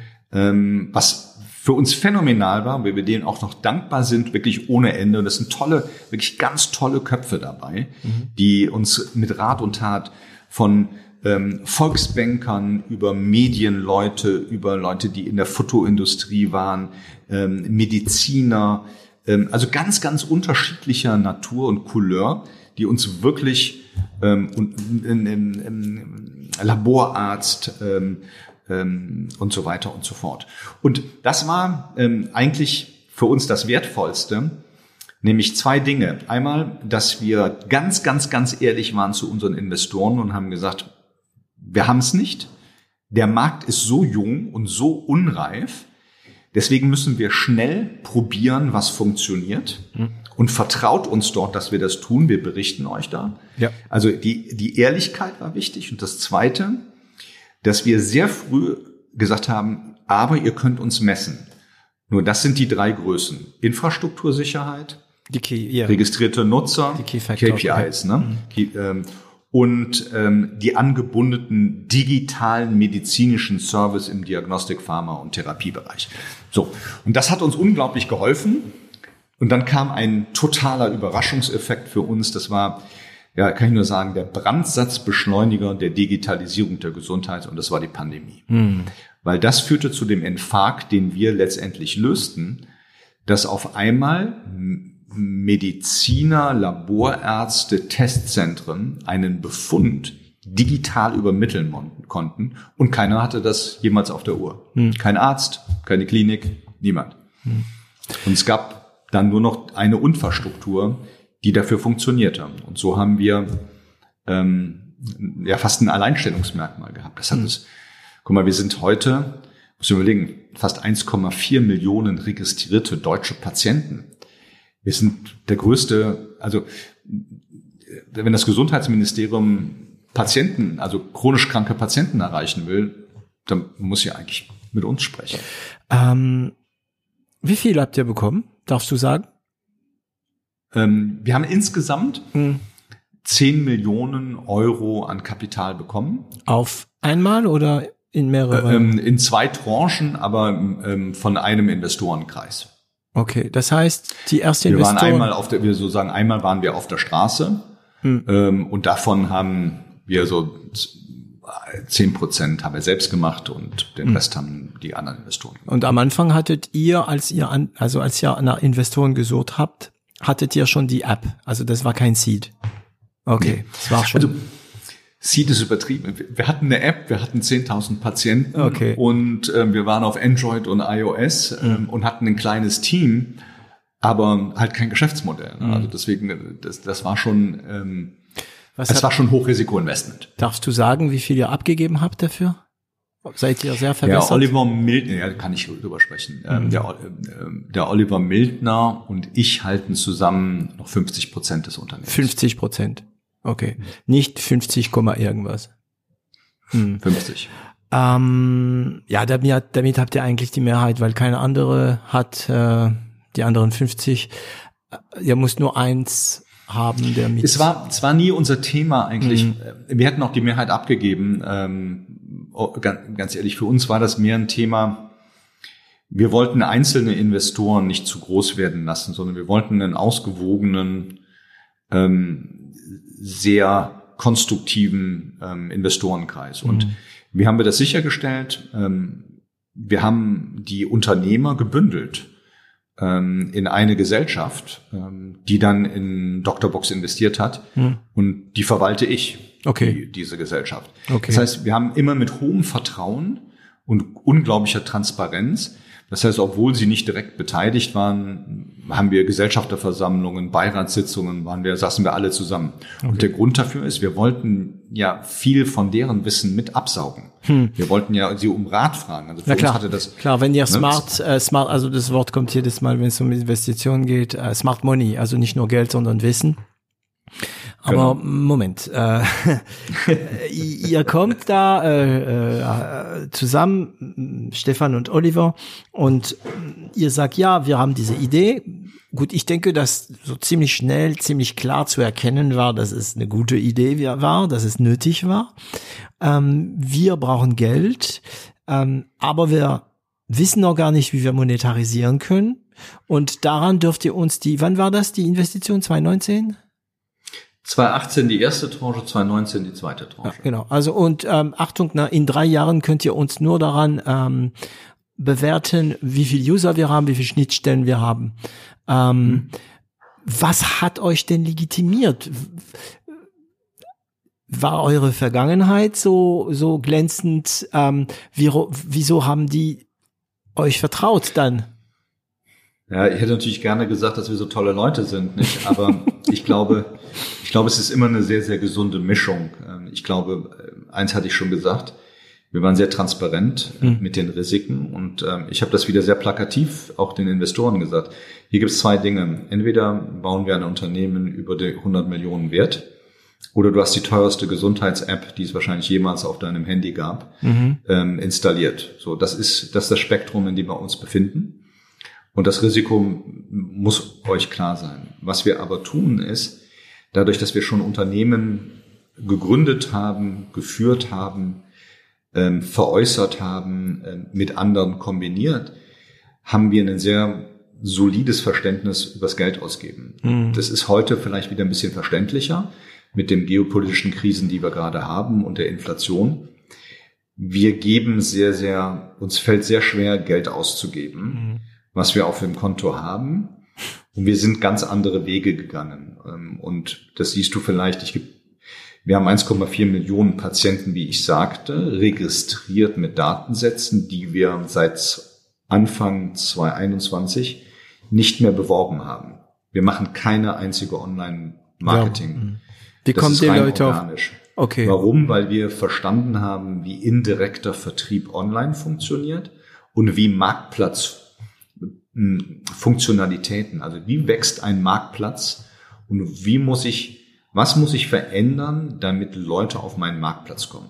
Und damit haben wir uns sehr, sehr lange mit beschäftigt. So, das ist das Zweite zu sagen, wie kann ich ähm, Investorenkapital schonend umgehen. Und das war nicht nur an die Investoren zu denken, sondern dass wir so lange wie möglich das Kapital nutzen können, um zu wachsen. Mhm. Ja, deswegen müssen wir nicht das Unternehmen verkaufen und ähm, uns verwässern lassen und so weiter. Mhm. Das war der zweite Grund. Der dritte Grund ist, wir haben alle schon mal Unternehmen geführt und, und gegründet und gemacht. Also wir haben so ein Grundvertrauen gehabt. Ähm, viele hatten schon vorher mit uns investiert. Viele waren teilweise schon, haben auch an uns Geld verdient. Ähm, ah, hm. das hat sicherlich schon Vertrauen ge gebracht. Das legitimiert. Ähm, ja. So und ähm, ich glaube, das sind so, das sind so ähm, und das Vierte ist, es ist eine, jeder hat die Notwendigkeit gesehen, den Patienten sein Recht zurückzugehen, in die Mitte zu rücken und dass die Gesundheit sich digitalisiert. Alle sahen das Risiko, dass es hochpolitischer ähm, Spielfeld ist, dass ähm, wir ähm, nicht wissen, wann sich das entwickelt. Wir hatten keine Ahnung. Es gab noch kein Sparen und es gab noch keine Pandemie, als mhm. wir das Geld bekommen haben. Das heißt, wir haben im Prinzip auf eine Digitalisierungswelle gewartet, die wir nicht wussten, wann sie kommt. und, und ihr habt da bestimmt nicht gedacht, dass sie so kommt, wie sie kam. das hätte keiner gedacht, mhm. ähm, David. Mhm. Und ich glaube, ähm, das war für niemanden vorhersehbar, aber das war für uns wahrscheinlich und für die Digitalisierung, also ist übrigens für jeden in der, in dieser Industrie, in der, in der digitalisierten Gesundheit, hat das eigentlich die größte Geschwindigkeit seit Existieren des, des Arztes oder des Heilberufes gebracht. Hm. Mehr Fortschritt, ja, in der medizinischen ähm, Entwicklung gibt es natürlich auch, ähm, will ich gar nicht schmälern, aber in der Digitalisierung war das, das war unprecedented, das gab es hm. nicht wohl. Also Wer sind all eure Ansprechpartner? Also die Patienten natürlich, musst ihr mhm. unter Anführungszeichen überzeugen. Die Ärzte, die Kassen, wer, wer spielt da alles mit? Weil ich muss mich das so vorstellen, ich habe meine Daten da drin, aber wenn ich sie in Doktorbox habe und gehe zum Arzt und ich muss dem Arzt sagen können, ey, ich habe Doktorbox und der Arzt muss sagen, ja, ja, wir haben das auch, ich habe dann Zugang. Äh, die Kassen müssen auch. Also wer sind alle Ansprechpartner? Ja, also das ist eine, das ist eine sehr spannende Frage. Da, damit haben wir uns von Anfang an auseinandergesetzt. Und ich kann mal sagen, wo wir Code produzieren für, mhm. im Vergleich. Wir haben zwei große Ansprechpartner. Einmal ist es der Patient. Klar. Das ist das Zentrum des zu beschützenden Objektes, mhm. dem wir so weit wie möglich kostenlos und kostengünstig seine digitale Gesundheit managen wollen. Erstens. Das zweite ist, ist das digitale Angebot in der Gesundheit. So, und was ist das Digitale in der Anwendung Gesundheit? Dann komme ich jetzt ein bisschen ins Medizinische. Das ist die Diagnostik, mhm. das ist die Pharmazie, der Apotheker, der Online-Apotheker und so weiter, die, die, die ähm, Nahrungsmittelergänzung, mhm. all sowas. Und die Therapie, also der Arzt, mhm. Telemedizin, ähm, klinisches Monitoring einer chronischen Krankheit, Diabetes, ne? Mhm. der Sensor, den du im Blut ähm, auf deiner Haut hast, dass der täglich ausgelesen wird, Echtzeit zum Arzt übertragen und merkt, wenn es hier zu einem ähm, ähm, Zuckerschock kommt, äh, um Frühwarnsystem zu haben, solche Themen so. Diese gesamten, also was in der Medizin heißt es die Leistungserbringer, also diejenigen oder der Engländer sagen Medical Service Provider, also mhm. die medizinische Leistungen dem Patienten in der, in, der, in der Vergangenheit, in ihrer Praxis, in der Klinik, in ihrem Geschäft, in ihrer Apotheke, im Sanitätshaus, die digitalisieren wir. Das ist unsere zweite große Gruppe. Mhm. Damit beschäftigen wir uns 80 Prozent.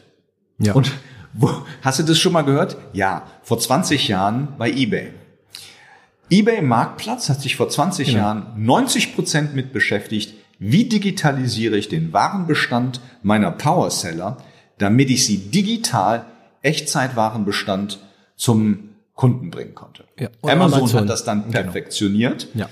Und übrigens das Gleiche passiert an der deutschen Börse in Frankfurt. Ja, die, die, die gehen zu den Unternehmen und wie kann ich diese Aktie digitalisieren, damit ich sie handelsfähig mache ja. mit den Banken zusammen ja. ähm, auf dem Kapitalmarkt, damit der Investor es kaufen kann. Marktplatz. Immer das gleiche, immer, immer das gleiche Thema. Das heißt, wir befinden uns, unser größtes Problem zurzeit, äh, Entwicklungsproblem ist, wie schnell bekomme ich nicht digitale gesundheitliche Dienste im Diagnostikbereich, also herausfinden, Hast du eine Krankheit? Mhm. Wie messe ich sie? Wie kann ich das testen und so weiter? Eventuell auch zu Hause, Trockenblut und alle diese Schritte. Im Pharmabereich, wie kriege ich medizinische Produkte ähm, ähm, abrufbereit und telemedizinische oder ferntelemetrische Behandlung? Wie kriege ich das an den Patienten in App? So, ja, strukturiert ist, so, dass er es blickt, wo er was findet, wo er was hochlädt, wenn es der Fall ist. Ähm, das heißt, ihr habt ja auch. Soll ich dir mal so ein Beispiel nennen? Was ja, wenn, wenn, ja. So, ich, ich kann dir mal ein Beispiel nennen, was ich ausprobiert habe an unserer eigenen App. Ich habe eine kaputte Schulter durch meine Tennisspielzeit, hatte ich am Anfang gezählt als ähm, Tennisleistungssportler. Und ich, wir haben auf der Doktorbox ein medizinisches Produkt und das heißt ähm, Gesundheitsassistent. Das ist ein Diagnostikassistent, der stellt dir drei Fragenkomplexe. Mhm der fragt dich, ob er auf deine Medical ID, also deine persönlichen Informationen und ähm, zurückgreifen darf. Okay. Und dann gibst du ihm diesem, diesem, diesem Machine Learning Tool, was auf der Doctorbox ist, gibst du Zugang. Und dann macht er eine Diagnose. Eine rein ähm, maschinell erstellte Diagnose. Bei mir war das Sehnenruptur mhm. Ähm, und Schultergelenk ähm, ähm, Arthrosis. So. Das fand ich schon ziemlich mit 23 und 50 Prozent. Mhm. So, jetzt bekommst du das bei Dr. Box.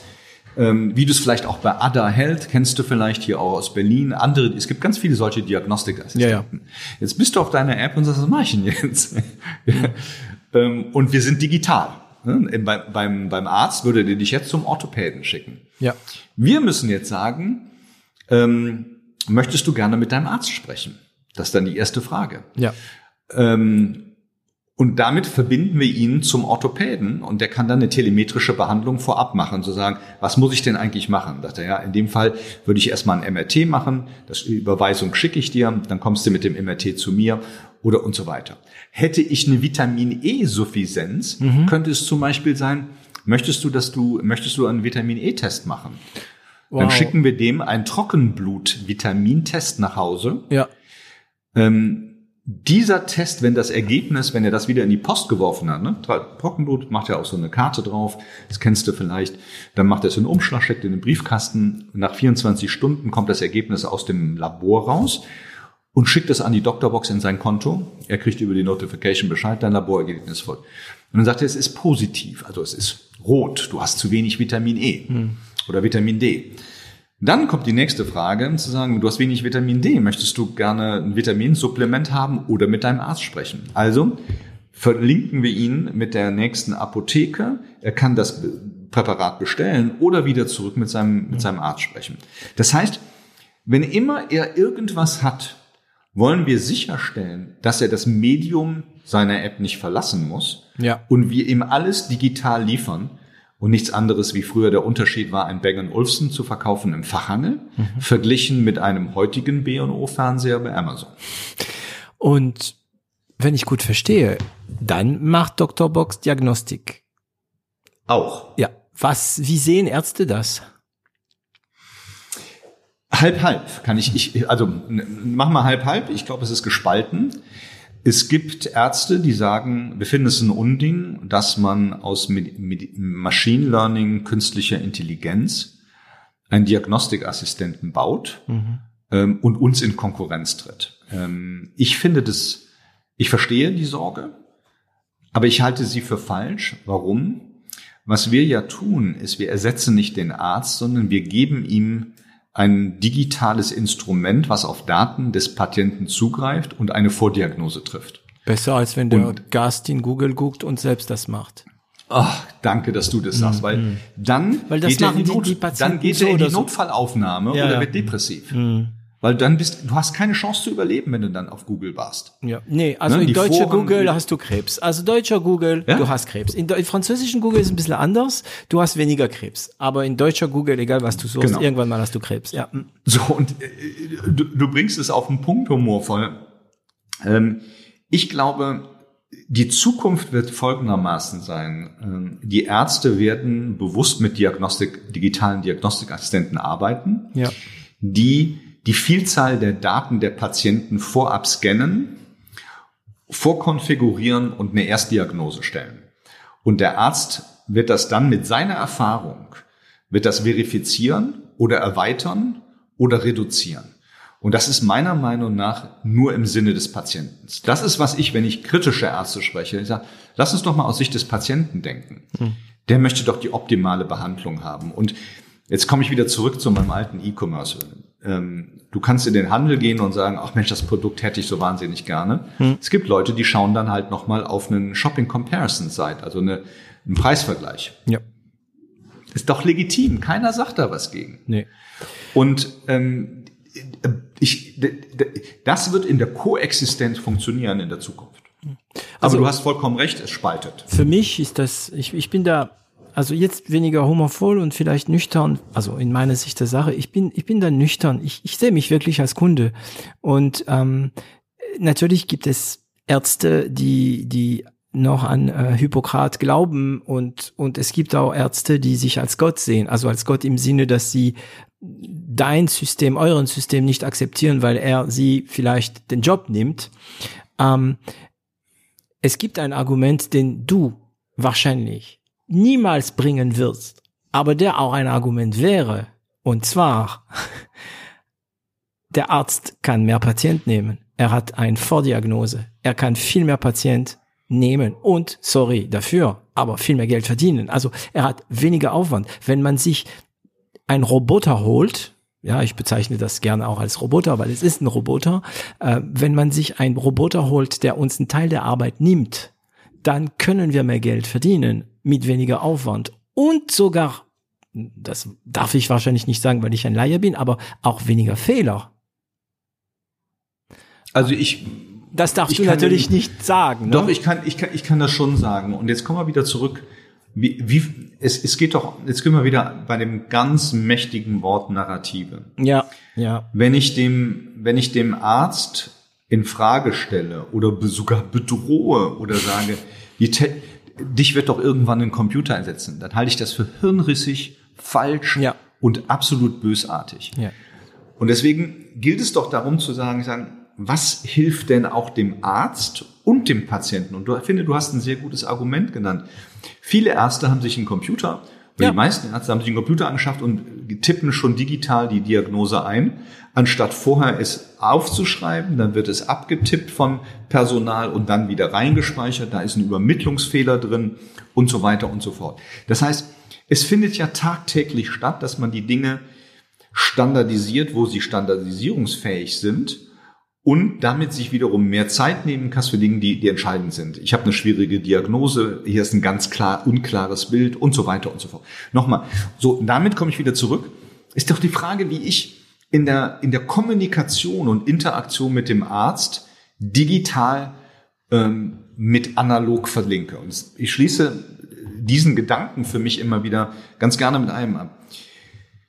So Leute wie der Olli, Olli ähm, Samba, die unglaublich erfolgreich sind als Unternehmer und so toll. Aber die immer eine Narrative hatten und zu sagen, ich disruptiere. Ja. Ich zerlege dich. Nachdem ich mit dir fertig bin, gibt es dich nicht mehr. Die haben martialische Worte, Krieg, Tod, ähm, ähm, ja, nie wieder da, ähm, mhm. totalitär und so weiter. Damit macht man sich in, in der Zukunft in ganz, in fast allen Branchen nicht wirklich Freunde und es ist auch total unnötig. Ich glaube, dass der Arzt eine zentrale Funktion immer wieder einnehmen wird in der, in, in, in, in der Heilung von Menschen, ja. genauso wie die Klinik und alle anderen Leistungserbringer. Ich glaube aber, dass die Digitalisierung ihnen helfen wird, diesen Job besser zu machen im, für den Patienten und auch für sich selbst. Man, ich meine, die haben doch alle jetzt Computer. Wenn sie, wenn sie sagen würden, sie hassen digital, dann würden sie doch alle noch auf Papier arbeiten und hätten keinen einzigen PC zu Hause oder keine Siemens-Gerät für, für, für, für den Scan und so weiter und so fort. So es hängt wirklich da und ich bin, und erinnerst du dich noch, was ich am Anfang gesagt habe? Ich, wir Europäer sind nicht sehr partnerschaftlich ja, im ja. Grundgedanken. Jeder macht es von Anfang an, ja. Mhm. Ich bleibe bei meiner Philosophie und das ist teilt der Oliver Mildner genau 120 Prozent mit mir. Wir wollen partnerschaftliche Modelle und das bedeutet ökonomisch teilen wir und inhaltlich überzeugen wir. Und wenn wir das hinkriegen, das mag zwar länger dauern, aber es ist nachhaltiger. Ja, diese ganzen Angriffe auf Industrien, die Vielzahl dieser Leute haben sich an ihre eigenen Narrative aufgehängt. Weißt du? Ja. Aber interessanterweise habt ihr die gleichen Fragen zu lösen wie eBay oder oder äh, Amazon und so weiter. Und zwar, ihr müsst halt diese kritische Masse erreichen. Und zwar, ihr müsst so wie Amazon, Amazon müsste die Kunden und die Lieferanten bringen, weil ihr eine Plattform und bei euch ist Marktplatz. Das, ja, genau. Es ist ein Marktplatz. Das heißt, ihr müsst überall überzeugen. Ähm, und es wir gehen sogar noch, wir sind sogar noch mehr, Entschuldigung, dass ich unterbreche, äh, David, wir sind noch mehr Amazon, als man denkt, hm. weil wir haben, wir geben, wir haben einen E-Commerce-Bereich, in dem wir in der Diagnostik, Pharma und ähm, in der Therapie eigene Leistungen anbieten, die wir selbst ähm, zum Beispiel ein Trockenbluttest für Antikörper. Den haben wir selbst CE zertifiziert, der heißt Doctorbox. Hm. Oder ein Sportlertest. Da wird deine Sportler, deine, deine Leistungsfähigkeit getestet an Trockenblut. Das sind Diagnostiktests. Wir haben ein eigenes, ähm, eine Software für Test ähm, vor Ort. Hm. Ähm, ob das Corona, Impfen, ach, alles Mögliche, was du testen kannst. Und ähm, das sind unsere eigenen Produkte. Dann binden wir dritte Produkte an, was man bei Amazon, Amazon Marketplace bezeichnen würde. Nämlich Dinge, die wir nicht so gut können, die schon andere gut können. Ob das ein Terminbuchungsassistent ist, ob das den, ähm, der, der mit Roche finanzierte Gesundheitsassistent, der Diagnost, äh, Diagnosen trifft, den binden wir über Schnittstellen ähm, oder ähnliche Themen, Logins, binden wir den an. Hm. Und du wirst nicht glauben, wir haben auch Amazon Web Service für, für klein, für die kleine Gesundheit. Wir vermieten unser Backend an Gesundheitsstartups, die den Aufwand von Speicherung von Gesundheitsdaten nicht wahrnehmen wollen hm. und können. Und ihr habt ja, ja auch die Struktur auch schon äh, erfunden sozusagen. Genau. Und dafür lassen wir uns dann zahlen. Das heißt, wir gewinnen, das, also da sind Parallelen. Natürlich sind wir nicht so groß. Natürlich wir wachsen zwar unglaublich schnell und wir haben auch nicht ähm, 80, 90 Millionen ähm, Nutzer auf der Plattform, aber nochmal, der Markt vor Corona, den gab es gar nicht, den wir heute bedienen. Nämlich einen digitalen Gesundheitsmarkt, war nicht existent. Nirgendwo in Europa. Ja, jetzt kennt das jeder, äh, hat jeder mal seinen Test gemacht ähm, und hat äh, auf seine App Bescheid bekommen oder hat sich impfen lassen und hat auf ja, seine App Bescheid bekommen. also auf eine einfachere Weise. Ja, aber jetzt Vater ist 85 und hat wenn ich dem gesagt hätte vor zwei Jahren, sag mal, ähm, digitalisier doch mal deinen, deinen Impfausweis. Was? Gesagt. Digi, Digi was? Warum, nee, das ist eine ganz andere Frage. Warum sollte ich das denn tun? Mhm. Ich habe doch den Pass dabei bei mir im, ja. im Reisegepäck. Witzig. Heute ist das Normalste, seine Impfausweise in dem Handy zu haben. Als ob nichts passiert wäre. Witzig, du, du solltest das. Ich muss gerade an der, ähm, also jetzt im Moment, wo wir sprechen, ist es die, ich glaube, die vorletzte Folge. Äh, in der Moment, wo diese ähm, veröffentlicht wird, wird es die vor, vor, vorletzte Folge, also die 48 mit äh, Barbara Sladek von Biome Di Diagnostics. Ja. Ähm, die haben ja auch sowas. Also hört ja mal die Folge, die 48. Ja. Äh, weil die, die, bitte? Super Frau, ist super. Ja, also ich, ich, wir haben, also ich habe mit ihr eine eine Folge aufgenommen. Ähm, Toll. Ähm, das geht auch in der Richtung, weil du gesagt hast, ihr seid ja ein Marketplace, ihr habt ja auch diesen Test und so weiter, das bieten die an, solche Tests. Ähm, also du hast, ihr habt da schon ein, ein Moloch, ja, also diese App ähm, ist ein Marketplace, die Daten vom Kunden werden da gespeichert, die Ärzte hätten äh, teilweise Zugang drauf und jetzt kommt diese Schicht drüber, Machine Learning. Du bist kein mhm. Entwickler, oder? Und ähm, mhm. dein Kompagnon auch nicht. Also dein Kompagnon, Partner äh, und äh, ist, äh, der Oliver ist also auch kein Entwickler. Ähm, und jetzt habt ihr so Machine Learning. Wie seid ihr das angegangen? Also ihr habt einfach als erstes mit eurem Geld Entwickler gesucht, oder?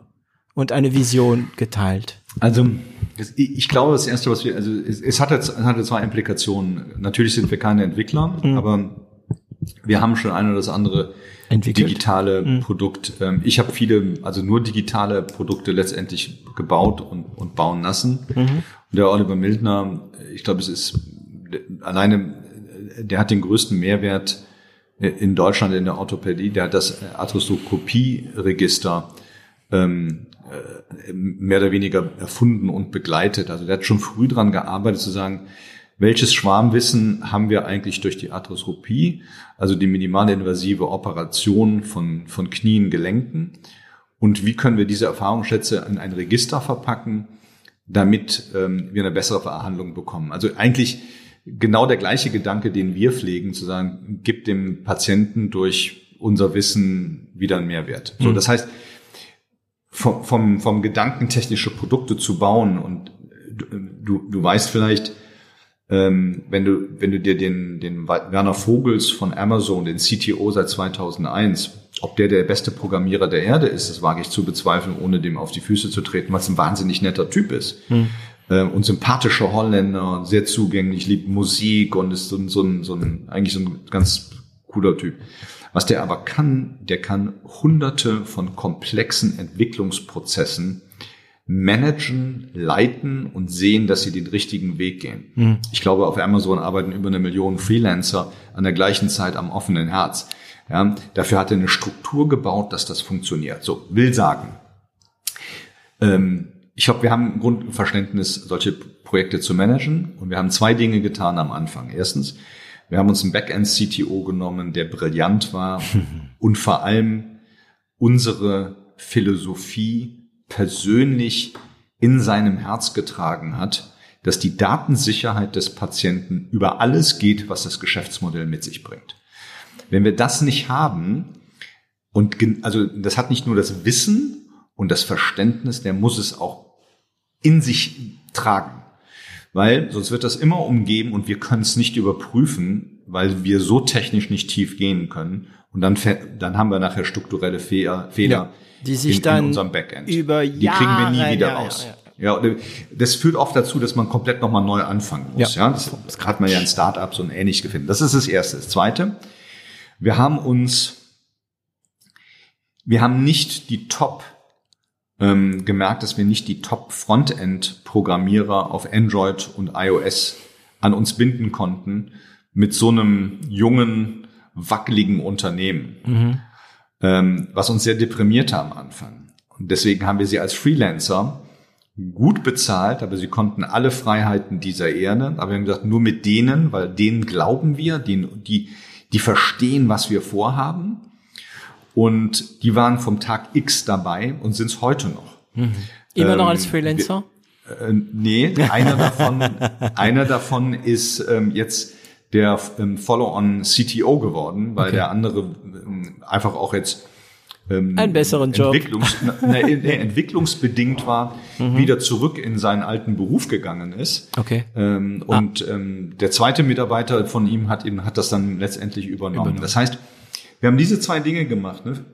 Gleiche Philosophie beim Backend-Engineer ähm, ähm, ist ein Garant, war ein Garant dafür, dass wir, dass wir ein richtiges Konzept bauen, eine, eine Basis. Mhm. Und das Zweite, ähm, wir haben keine Kompromisse gemacht aus dem Frontend-Seite. Ähm, das ist immer noch bei uns ein bisschen holprig, das muss man fairerweise sagen, wenn du dich hier, also mach, nimm mal, nimm mal diesen Gesundheitsassistenten und, und lass dich mal diagnostizieren, du wirst, du wirst beeindruckt sein, mhm. äh, was der ausspuckt, ja. Mhm. Kennst, du kennst vielleicht diese App Akinator, das erinnert mich ja, unheimlich an ich habe vorhin das, dran gedacht, dieses, das ist so für mich, so geil. das ist für mich der beste Akinator, den ich gesehen habe, ist für mich unerklärlich, wie toll die das machen. Ja, also Super. Akinator für, für, für unsere für Zuhörerinnen und Zuhörer, Akinator einfach probieren, ist richtig cool ich habe es vorhin im Kopf gehabt. Ja. Ähm, Akinator, man denkt sich eine, Perso eine Person oder irgend, man denkt sich ja. jemand, es kann auch Kermit sein, es kann was sein, auch immer, was du willst. Du denkst es dir und Akinator stellt Fragen. Es ist eine Maschine, ne? Also es ist kein Mensch, stellt eine Reihe von Fragen und am Ende sagt dir Akinator, an wem du gedacht hast. Ähm, ich glaube, Akinator ist aber Magie für Magier. Ähm, und zwar ich, ich habe dem letzten Magier kennengelernt, also jemand, der so nebenher sehr gerne so Magie macht. Und er hat mhm. mir äh, erzählt, wenn du auf so Magierwettbewerbe gehst, ja, da machen die, die, die Frauen und die Typen Dinger, da, da sind andere Magier da bei Wettbewerb und die gucken und die, oh, oh, Wahnsinn, aber für den normale Magiekunde wie du oder ich, ist das, wieso ist das so toll? Da ist doch nur das Ding da verschwunden, das macht doch jeder, ja. Ähm, hm. Und Akinator, ich glaube, ist, also ist witzig für normale Anwender, ja, ist spaßig und so weiter, aber das ist Magie für Magier, weil die, die, die Leute, die wirklich wissen, wie geil Akinator ist, sind Entwickler, weil es gibt's schon seit ewig. Ja, total. Ja. Hm. Total. Also ist, ähm, so nämlich eindrucksvoll. Ich bin immer wieder überrascht. Ich ja, ja, ich gehe auch immer wieder gern drauf und, und denk mir hm. irgendetwas. Also ein paar Sachen hat er bei mir schon nicht gefunden, interessanterweise. Irgendwelche französische Künstler aus der 70er. ähm, okay, ähm, wie viel seid ihr? Saschlammer. ah, nee, das findet Akinator hundertprozentig. ähm, ähm, der ist ja nicht malat. Ähm, ja, genau. Wir sind wieder beim Thema, ja. Fertig. Wie viele Leute habt ihr jetzt? Wir sind so knapp 50, ähm, ah, ähm, wovon oh, wow, 80 Prozent Ingenieure. Okay.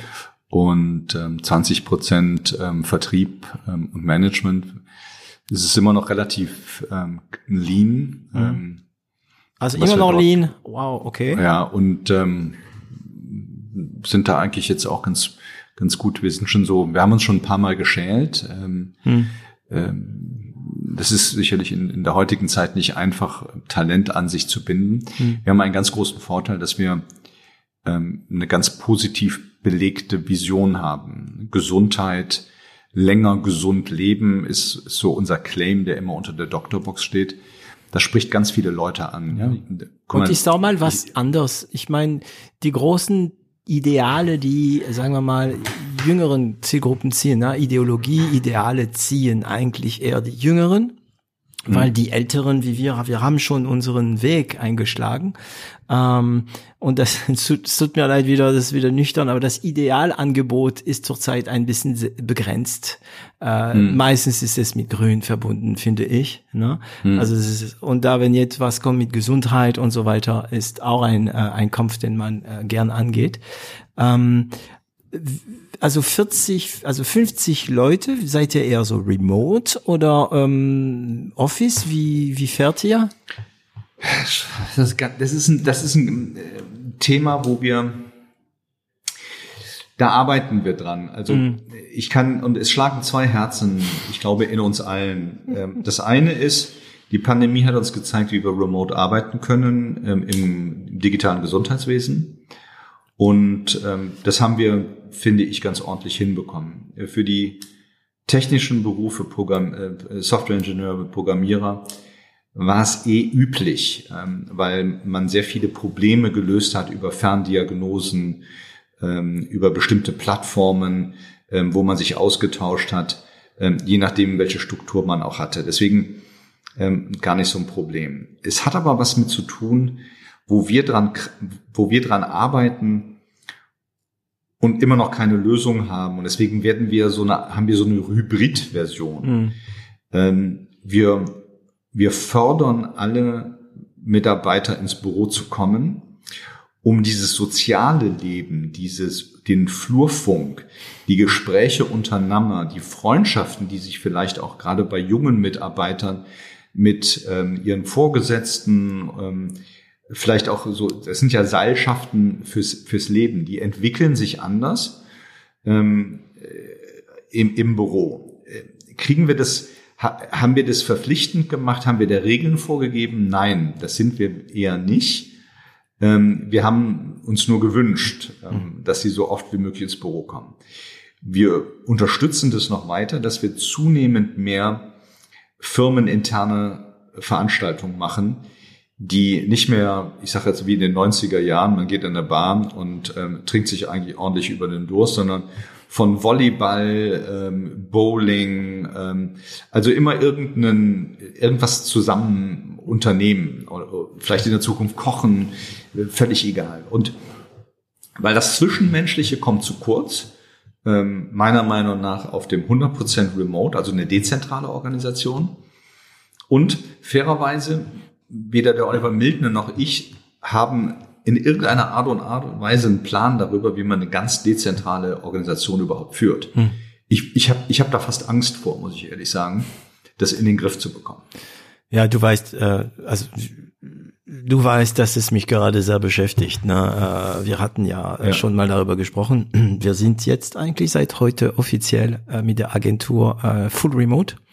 Ja, ist der oh, Hammer. Ja, ja. Ähm, ich muss sagen, also ich, ich hatte durch diese Gespräche 0 auf 1 ein paar Kicks, äh, die mich gezeigt haben, dass es äh, möglicherweise geht. Der erste war einer der ganz frühe Gäste, äh, und zwar ähm, der, Mist, ich habe seinen Namen vergessen, von Abiturma, ähm, der mir also damals schon, vor Corona, die waren full remote. Also die, der hat keine Firma. Ja, die waren Startup des Jahres und so weiter. Die hatten, ähm, die haben Kurse organisiert, auch also Synchronkurse, wirklich in Räume, äh, äh Mathe-Kurse für mhm. Schüler. Aber die Firma selbst war full remote.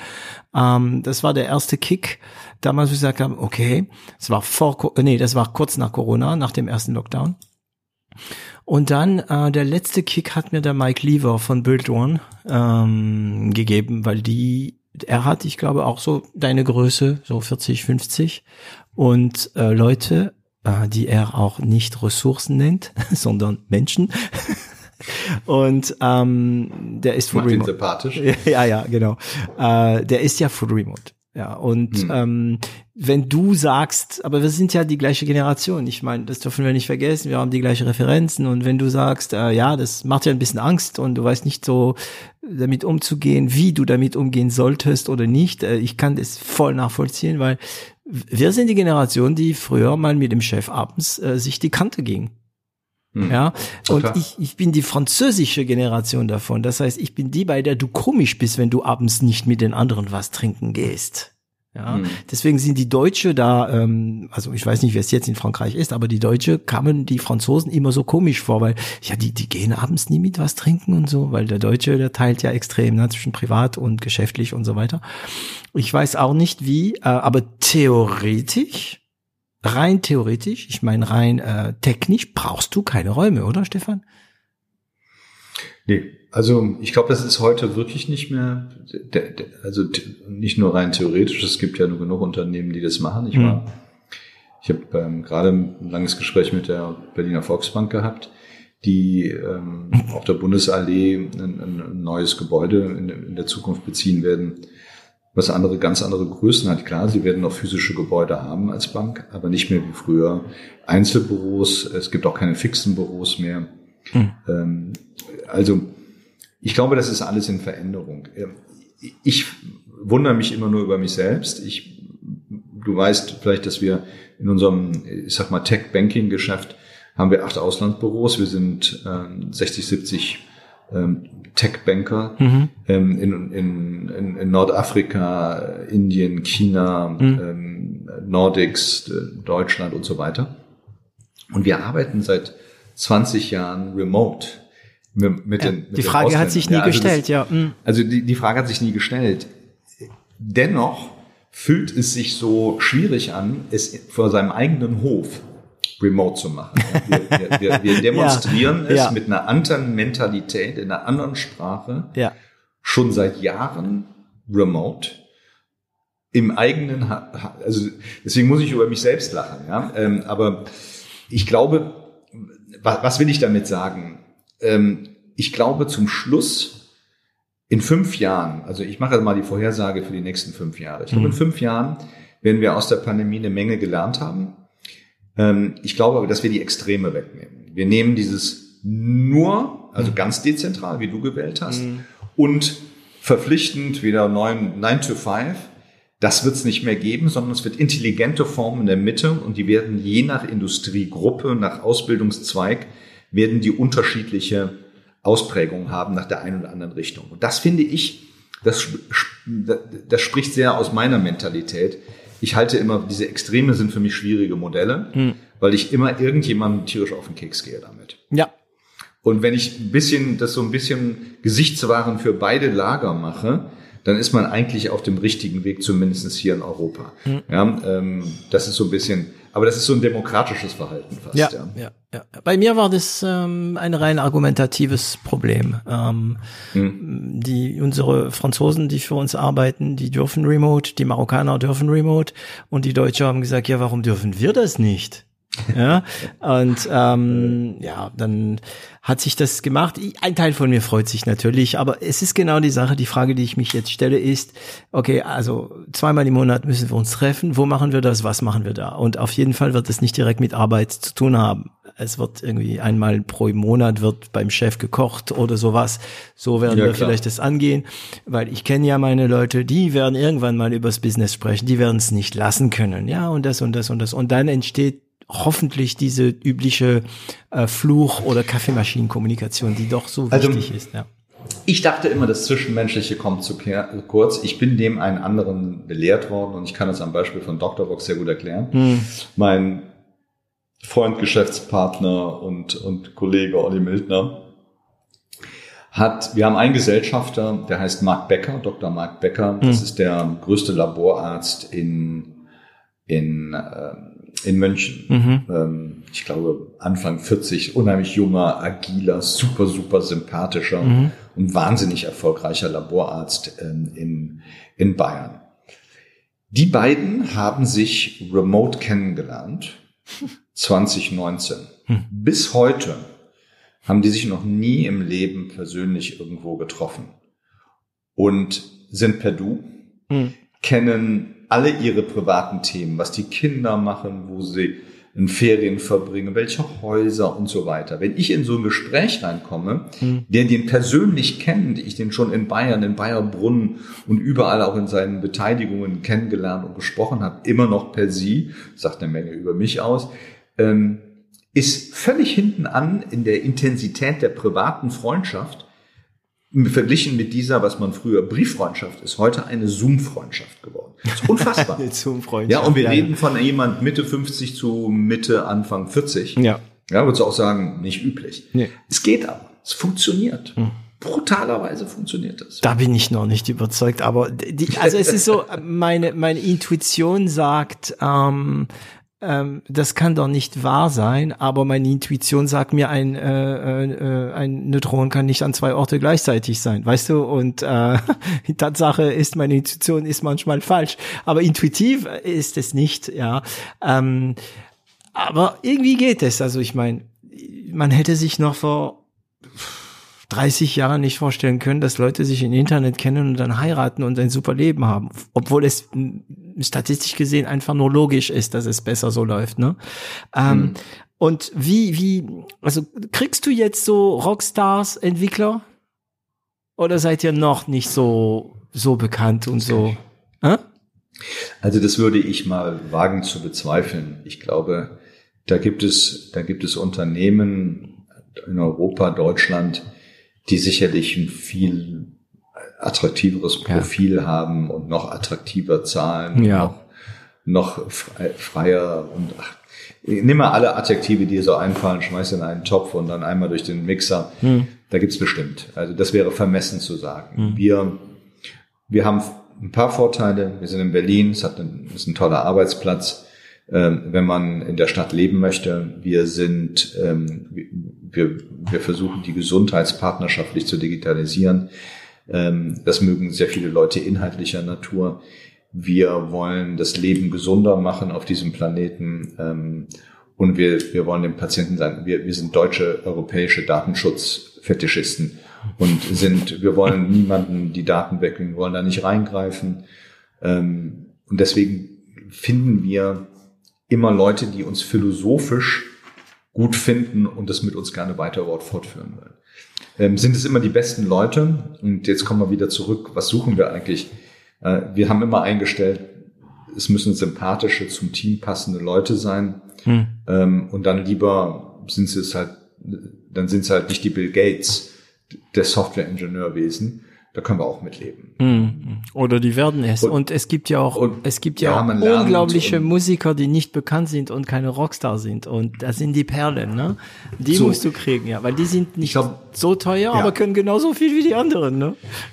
So, und deswegen, und jetzt, jetzt, jetzt, jetzt, und jetzt beißt sich die Katze irgendwie in, in Schrank, äh, in Schwanz, weil du willst ja, am Ende des Tages willst du doch auch ein Umfeld haben, wo Leute gerne im Büro verbinden. Ich, ich muss das Büro ja, ich, ich kämpfe ja heute, nein, ich kämpfe nicht, sondern ich muss ein attraktives Feld aufbauen für die physische Büropräsenz. Und das kann ich nicht nur machen, indem ich einen Fruchtkorb hinstelle hm. und eine neue ähm, Kaffeemaschine kaufe, ja, sondern oder einen Masseur reinbestelle, ähm, alles so diese Ausprägungen des Luxus ähm, oder ein Kicker, hm. ähm, was so in Berlin so ich immer so oft sehe, sondern ich finde, es macht die Leute aus. Ja. Wenn, Man, ich habe Lust, den Herrn Müller zu sehen. Ich, genau, ich, ja, ähm, genau. Mhm. Da, wenn, wenn Leute sagen, ich komme gerne ins Büro, weil ähm, ich sehe da gerne meine Freunde, ähm, das, das finde ich, da, da hat man es richtig gemacht. Und mhm. ich glaube, da muss es hingehen. Sind wir da schon? Na, auf keinen Fall. Aber wir versuchen es immer wieder und das ist ja auch ein Prozess. Ja, ähm, selbst ein perfektes Team heißt ja nicht, dass es bleibt, sondern du musst immer wieder, ne, jemand zieht weiter, hat andere Opportunitäten, andere Träume und das ist ja alles legitim. Ja. Ähm, wow, wir sind ja fast zwei Stunden unterwegs. Äh, ich habe eigentlich schon wieder, bei den letzten Folge stelle ich meine Fragen gar nicht mehr. Ich höre lieber zu und stelle passende Fragen. ähm, aber ähm, ein paar, ein paar Sachen. Ähm, hätte ich gern von dir.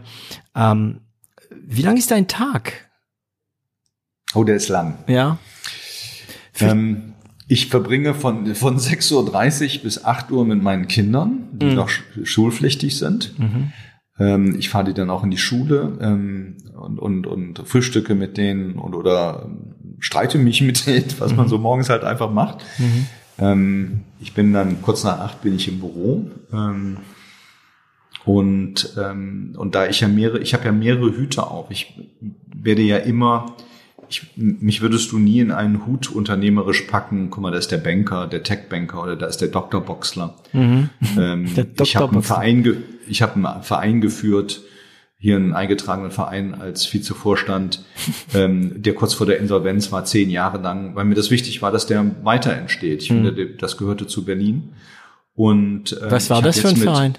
Und es war der internationale Club, ähm, also der ICB äh, an der Messe, okay. den, der in der Gefahr stand, dass man diese 15.000 Quadratmeter, ähm, ja, ich sag Freizeitfläche in Eigentumswohnungen im Spekulationsbereich. Ich wollte mhm. das, das fand ich jetzt nicht in Ordnung. Ich fand das einen unheimlichen Mehrwert für, für, für, für die Gegend. Und es ist nicht, ein, nicht einfach, so einen Verein zu führen. Und ähm, ich habe jetzt dieses Jahr ähm, mich mit drei Unternehmern ähm, haben wir 60 Prozent ähm, eines großen Weinguts übernommen in, in Portugal. Stimmt, du machst ja ähm, Wein. Äh, und so, und das heißt, das mache ich natürlich nicht operativ wie Dr. Box, aber äh, so, und das muss alles in den Tag reinpassen. Und mhm. ähm, ich versuche manche Dinge, die mir auch Freude machen, wie zum Beispiel das Wein oder äh, Strategiethemen, Doktorbox äh, oder Partnerschaftsgespräche, lege ich auch schon ins Wochenende. Mhm. Das heißt, ich habe eigentlich so eine Sechs-Tage-Woche. Ähm, ich arbeite zwischen zwölf und 14 Stunden, ähm, aber äh, zu anderen Arbeitszeiten. Ja, Ich bin dann wieder abends äh, mit den Kindern und meiner Familie. Dann gehe ich auch mit denen essen, wenn ich das kann. Ähm, mhm. Oder koche, ich koche wahnsinnig gerne. Ähm, und dann setze ich mich wieder an den Schreibtisch. Das heißt, ich habe einen intensiven ähm, Tag, aber mir macht es, ähm, ich kann, kann mich jetzt hier nicht beschweren, weil mir macht es wahnsinnig viel Spaß. Also, ist kein Pensum. Nee, weil ich, morgen, ich stehe morgens auf und bin einfach und, und habe Lust. Ja, ich will, ich will das machen und mhm. ich freue mich auf meinen Tag. Ähm, natürlich gibt's immer mal wieder Tage, wo ich ein Kloß im Bauch habe und denke so, oh, hoffentlich geht der bald vorbei. Mhm. Aber der Trend und die Mehrheit meiner Tage ähm, sind hochspannend. Ja. Das ist interessant mit dem Kloß im Bauch. Also äh, ich, ich, ähm, ich kenne das. Es gibt Phasen, ja, bei dem du äh, so ein, zwei Wochen lang morgens aufstehst, besonders montags und denkst, oh, Junge, Junge, Junge, ja. Ähm, Gab es Phasen bei dir, wo wo dieses dieses dieses Knote äh, im Bauch ähm, länger Zeit da war? Klar immer dann, wenn die Sorgen überhand genommen haben über deine dir sich selbst ähm, gegebenen Erfolgsgeschichten, und das passiert ja in, also im Unter ich kann es nicht als Managerleben vergleichen, ähm, mhm. aber im Unternehmerleben hast du es immer wieder, ähm, mhm. dass dir die Märkte, dass du falsch gelegen hast und dass wirkliche Sorgen auftreten. Und dann darfst du nicht vergessen, ich bin jetzt in den Anfang der 50er Jahre alt. Mhm bei mir kommen ja auch private Sorgen dazu. Nicht? Ähm, Im gleichen Alter kommen, treten Krankheiten in der Familie auf, ja. äh, sowohl bei Eltern. Die Eltern werden älter und so weiter. Mhm. Ähm, das heißt, ähm, das nimmt ja auch Zeit und in Anspruch und Betreuung und vor allem Sorgen. Ähm, so und äh, davon kann ich mir nicht freisprechen, ähm, dass wir das dauernd zu managen haben. Mhm. Ähm, ich habe das für mich, habe meinen Weg gefunden, damit umzugehen das ist im Wesentlichen Sport. Okay. Ähm, immer noch? Dass ich, ähm, ist immer noch Sport. Ähm, Welcher Sport? Das einzige, ähm, ich mache Fahrradfahren, ich habe mich, ähm, ich habe, ich wir haben, meine Frau und ich besitzen eine Beteiligung an sowas wie Soul Cycle oder ich weiß gar nicht, wie das in Paris gibt es das auch, dieses Tanzen auf dem Fahrrad in einem dunklen Raum, so ein Fit Boutique-Fitness-Konzept. Boah, das ist aber das total Berlin, das heißt, anstrengend, kann es sein? Ja, ja total. Das ist so ja, ich mach das aber, Cardio, das oder? Ja, ja Cardio mhm. und Koordination. Ne? Mhm. Du, du trampelst ja im Takt. Mhm. Und, ähm, und das habe ich, ähm, wir haben das hier in Berlin, ähm, haben wir drei solcher Studios. Und ähm, also erstmal Sport ähm, und dieses äh, körperlich fit zu sein, ist, glaube ich, äh, ist die einzige Möglichkeit, Stress aus dem System rauszubekommen. Und das, wenn du mal zu diesen Therapeuten gehst, die ähm, Herzinfarkt ähm, oder überhaupt ähm, irgendwelche kardiologischen Krankheiten behandeln, wenn mhm. du nachher in die Reha gehst, sagen die alle das ungefähr das Gleiche. Die sagen, die einzige Möglichkeit, Stress aus dem System zu bekommen, ist Bewegung. Okay. Und, dann ähm, höre ich wohl lieber nicht mit dem Golfen. Nein, das ist das. Und das Zweite ist, ähm, das ist, glaube ich, ein bisschen, ähm, man wird das wahrscheinlich Autosuggestion nennen. Mhm. Ähm, äh, ich glaube, wir, wir neigen sowohl durch Social Media als auch durch die Medien, als auch durch unseren gesamten Einfluss, ganz viele Dinge negativ zu sehen. Wahnsinn, das Glas halb ja. voll. Ja. Oder, und das liegt an zwei Dingen. Wir haben einfach zu hohe Erwartungen an alles. Ne, das ist so, ich, ich, ich bin jetzt mal politisch blasphemisch und zu sagen, ich habe ein Problem im Betrieb, jetzt muss es der Staat zahlen. Wir haben so eine Vollkasko-Anspruch an, an, an Deutschland mittlerweile, an Europa. Mhm.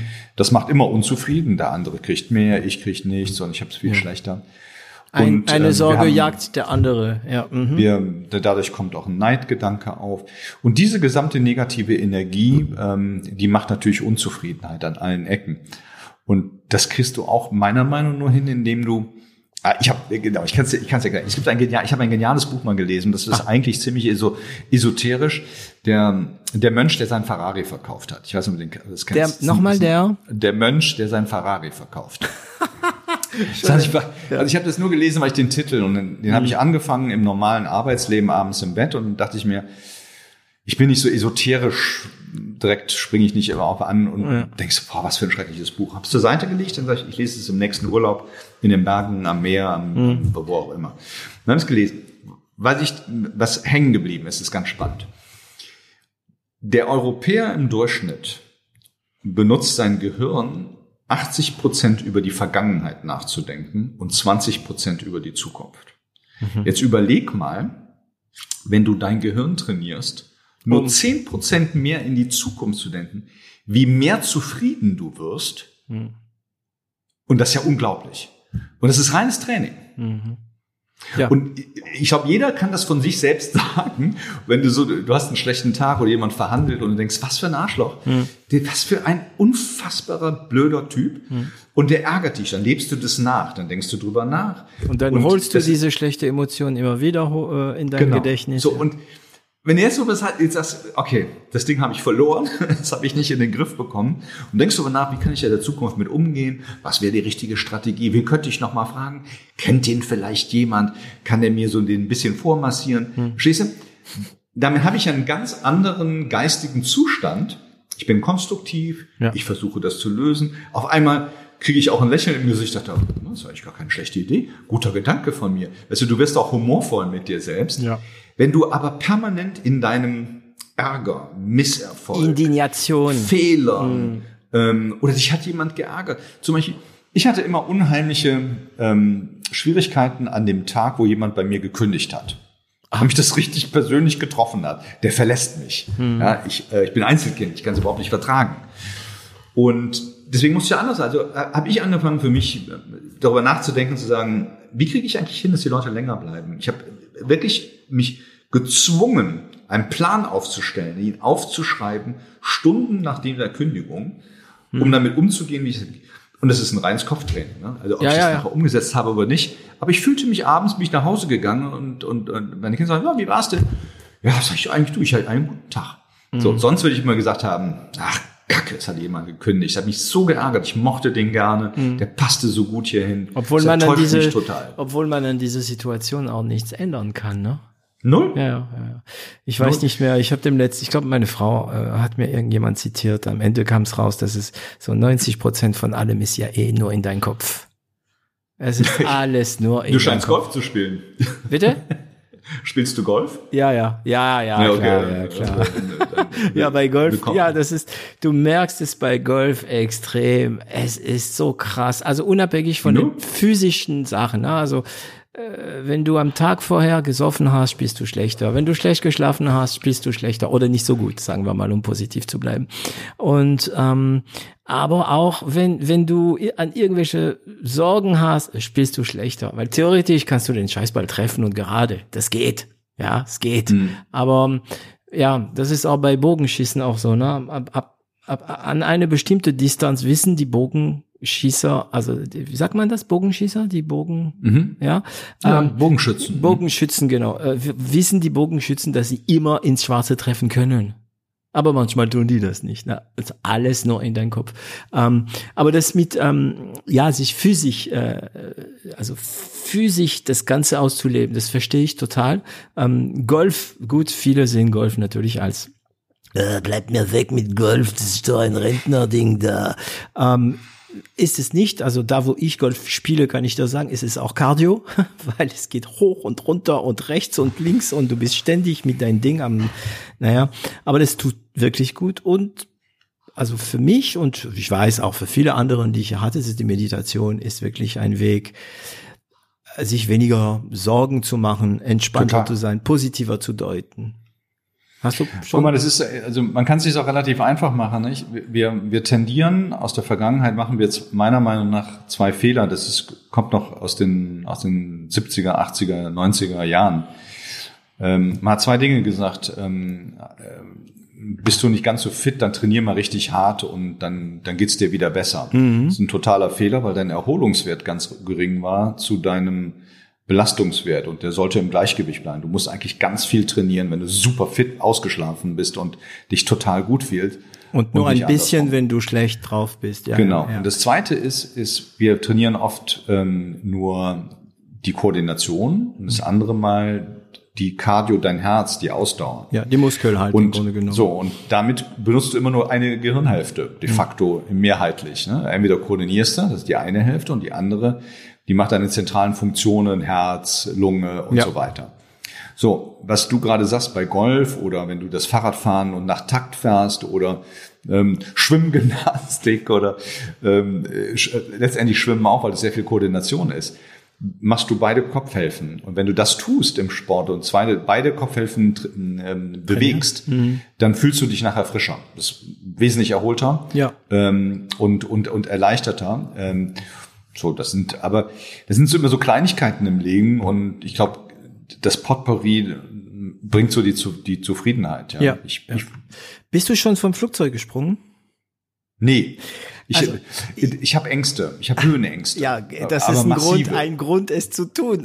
ich weiß, ich weiß. ähm, also es ist, es ist echt unglaublich. Ich, ich bin eine Zeit lang äh, Fallschirm gesprungen ähm, und es war eine von dieser Sportarten, wo du wirklich ausschalten konntest. Äh, du hast dich nicht mal vorgenommen auszuschalten. Du bist in diesen verdammten Flugzeug eingestiegen und du hast nichts anderes im Kopf gehabt, weil du Angst hast, weil du dich freust, weil, weil du dich konzentrieren musst, keinen Fehler machen musst. Es gibt viele Gründe. Und äh, wie, egal wie peinlich es ist, aber es gibt noch nur zwei Sportarten, wo ich das habe. Ich komme auf dem Feld, sagen wir mal, und ich alles andere ist innerhalb von, sagen wir mal, zehn Minuten weg. Das ist Wellenreiten. Ja, du, mhm. äh, du kennst ja die Folge äh, mit, Patri ja, mit Patrick, ja, ja. Aber du machst ja Bodyboard oder was hat er, was ja, hast du gesagt? Also, ja, jetzt, jetzt mittlerweile. Nee, nee, komm, ja. wechseln wir das Thema, Stefan, bitte. ähm, also Wellenreiten, Bodyboarden, also sobald ich in die Wellen gehe, äh, oder oder ähm, oder Bodysurfen mache ich auch gern. Ähm, also ohne was, nur mit Flossen. Ähm, und das Golfen. Ja, hm. interessanterweise sind zwei dieser Sportarten Extremsportarten und der eine ist genau das Gegenteil von einer Extremsportart. Aber ich werde ja auch nicht jünger. ja. Meditieren hast du schon probiert? Ja. Ja. Und? Das mache ich äh, Ach, du machst. regelmäßig zu unregelmäßig. Ähm, hm. ähm, für mich ist es mehr ein Atemübungs-Exercise hm. und das tut wahnsinnig gut. Ähm, und, und, und ich möchte es nicht mehr missen. Mhm. Ich beschäftige mich aber immer mehr damit. Ne? Das ist jetzt so ein, das ist ein Prozess. Ja. Okay, also ja, ich bei mir auch so. Es gab mal sehr regelmäßig, ja. dann weniger. Jetzt bin ich wieder voll drin. Ähm, so, also wir müssen irgendwie äh, äh, zu Ende kommen, aber ich habe eine Frage vergessen. Ähm, habt ihr eigentlich jetzt eine Art, also einen Weg zur Monetarisierung gefunden oder ist es noch nicht so der Moment dafür? Ja, Habt ihr? Also haben wir. Hm. Ähm, und der Stein des Anstoßes kam, wie du dir sicherlich vorstellen kannst, durch Corona. Hm. Wir haben angefangen, die, unseren Diagnostikbereich hm. zu monetarisieren. Okay. Und, ähm, und das heißt, A, haben wir eigene Produkte verkauft, wie Trockenbluttests und haben dort einen Rohertrag ähm, erwirtschaftet. Ja. Ähm, klassisches E-Commerce-Geschäft. Mhm. Ähm, das waren die ersten Umsätze, die wir generiert haben. Und ähm, das Zweite war, dass wir jeder, der auf unsere Plattform wollte, dass wir einen Teil der Wertschöpfung des anbietenden ähm, Dienstes ähm, wie so, ein, so eine Provision genommen haben. Okay. Entweder per Transaktion, also ich gebe dir ein Beispiel. Per Lead. Hm. Wir haben wir haben 400 Testzentren an die Doktorbox angebunden gehabt und für jede Übertragung ist das haben wir Geld bekommen hm. und ähm, du hast vielleicht mal mitbekommen, dass der, der sehr strittige, aber ähm, ähm, doch sehr aktive Bürgermeister in Tübingen, ähm, den Herr Palmer, mhm. der hat doch so einen Tagespass gemacht. Dieser Tagespass, den haben wir mit so einem Band, so einem Armband, mit einem Strichcode drauf. Das von uns. Okay. Der, hat, der Tagespass war Doktorbox mhm. und wir haben die gesamte Digitalisierung dieser Strecke gemacht, also dass es datenschutzkonform ist. Das haben wir auch in wir haben die ersten Schnelltest ähm, im Bereich Böblingen, wo der Landkreis und der Landrat entschieden haben, wir zahlen die selbst, bevor Herr Spahn das als Bürgertest gemacht haben, haben wir hunderte von tausend von Tests Ergebnissen übermittelt, mhm. damit die Leute ihre Tests hatten, mhm. damit dieses Massenproblem, diese Übermittlung von ärztlichen Befunden. Mhm. Dann haben wir eine Sondergenehmigung bekommen in, in Bayern, das da auch zu tun. Dann kam das mit Impfen und ein Bestandteil nach dem anderen. Das heißt, ähm, und deswegen, du hast ja vielleicht, ich habe dir ja gesagt, wir haben 2019, glaube ich, letzte Mal Geld bekommen. Mhm. Ähm, wir, es hatte für ein Jahr normalerweise gereicht. Ähm, aber dadurch, dass wir überraschenderweise in Umsatz gestolpert sind, ähm, sind wir, sind wir ganz happy, dass wir natürlich lange jetzt kein, kein Geld sammeln mussten. Hm. Wir haben teilweise profitable Monate gehabt, also Dinge, die, un, die, die nicht denkbar waren, also die wir auch nicht geplant hatten. So schnell nicht das, denkbar waren. Hm. Genau, und ähm, das war, das war toll. So, also hat, ähm, das hat Freude gemacht, muss man okay. so sagen. Cool. Also, Stefan, eine Standardfrage, die ich am Ende dieser Sendung immer stelle. Ähm, wenn du den äh, jungen Stefan, sagen wir mal nach der, der Studium, ähm, als er noch voll im Tennis war wahrscheinlich, ähm, etwas ins Hoch flüstern könntest, was wäre das? Nicht aufgeben. Ah, geil. Passt bei mir gerade sehr gut. ähm, was würde er antworten? In dem Alter wüsste ich das. Ich verstehe die Frage, ich verstehe die Antwort nicht. okay. Ähm, wo willst du noch hin? Was hast du noch vor? Hm, das ist eine sehr, also es ist eine super Frage. Ich habe, ich kann dir sagen, ich habe die letzten, die, die ersten 50 Jahre meines Lebens ähm, Dinge gemacht, die ökonomisch für mich maximalen Sinn machen. Hm. Ähm, und das war der Common Denominator, nach dem ich mich gerichtet habe. Ähm, und ob das mir geglückt ist oder nicht, das ist ein relativer Begriff. Ich bin zufrieden, happy ähm, und Gott sei Dank ähm, halbwegs gesund. Ähm, ich habe mir vorgenommen, die nächsten 50 Jahre, wenn ich die so lange hier bleiben darf, ähm, was zu tun, was wirklich äh, diesem Europa dass es ein Stück besser macht. Ähm, und ich bin da gar nicht so visionär, dass ich sage, ich will ganz Europa oder die ganze Welt. Da, wo ich es, mein Einfluss mir möglich ist. Ich will Dinge nachhaltig verbessern. Das hat sich bei mir so mit Mitte 40 angefangen zu, zu materialisieren in meinem Gehirn. Ähm, und da gibt es Leute, die spenden, es gibt Leute, die machen, die, die, die, die machen Charity, es gibt Leute, die machen Stiftungen, es mhm. gibt Leute, die ähm, die engagieren sich direkt und ähm, so wie Cookies das macht in, in Afrika oder ich glaube, viele Wege führen zum Weg. Was ich am besten konnte, ist, konnte unternehmerisch tätig werden. Und deswegen habe ich für mich gesagt, ähm, wo will ich hin? Ich werde dieses Thema Gesundheit ähm, nicht mehr fallen lassen. Ähm, und ob das ein Doktorbox ist oder nachher ein XY GmbH oder AG, ich werde dieses Thema weiter äh, vollziehen und äh, also ich hundertprozentig sagen kann, ich werde mein ganzes Leben lang versuchen, weiter unternehmerisch arbeiten zu können, solange ich noch halbwegs klare Gedanken habe und, und gerade ausgehen kann. Ja, ich finde das eine totale. Ähm, ich habe eine Diskussion mit meinem Vater. Mein Vater hat mit 55 aufgehört zu arbeiten, ähm, ist 85, ist top gesund, also ist wirklich unfassbar gesund. Mhm. Ähm, aber der hat wahrscheinlich noch mal eine Generation vor sich und hat schon zwei Generationen nichts, also nichts mehr gemacht, ist gemein zu sagen, aber nicht ist, mhm. ähm, das ist für mich nicht denkbar. Mhm. Dafür habe ich zu viel Freude, Dinge auch ähm, zu machen, zu schaffen, zu tun, du zu bist unternehmen. halt so. ja, du sagtest das schon. ja, genau, genau. Also Stefan, vielen Dank. Das war ein sehr schönes Gespräch. Eine ganz andere. Das ist bei jeder Unternehmer anders und deswegen mache ich das. Glaube ich. Ähm, wir sind bei dir auch äh, ein bisschen tiefer manchmal gegangen. Das war auch schön. Also danke dafür. Und ähm, wir bleiben auf jeden Fall in Kontakt. Und ich sage dir Tschüss und ich sage an alle Tschüss. Äh, tschüss. Tschüss. Tausend Dank, David. Auf bald. Tschüss. Et voilà, Sie haben es geschafft, diese Folge bis zum Ende zu hören und ich danke Ihnen dafür. Sollte Ihnen dieser Podcast gefallen, vergessen Sie nicht, ihn zu teilen und darüber zu sprechen. Abonnieren Sie uns und zwingt Freunde und Familie es auch zu tun. Sie finden uns auch online unter 0auf1.com. Und falls Sie eine Internet- und Medienagentur mit einem breiten Spektrum an Erfahrungen und Kenntnissen brauchen, melden Sie sich. Das Team von L'Agence wird sich besonders gut um Sie kümmern.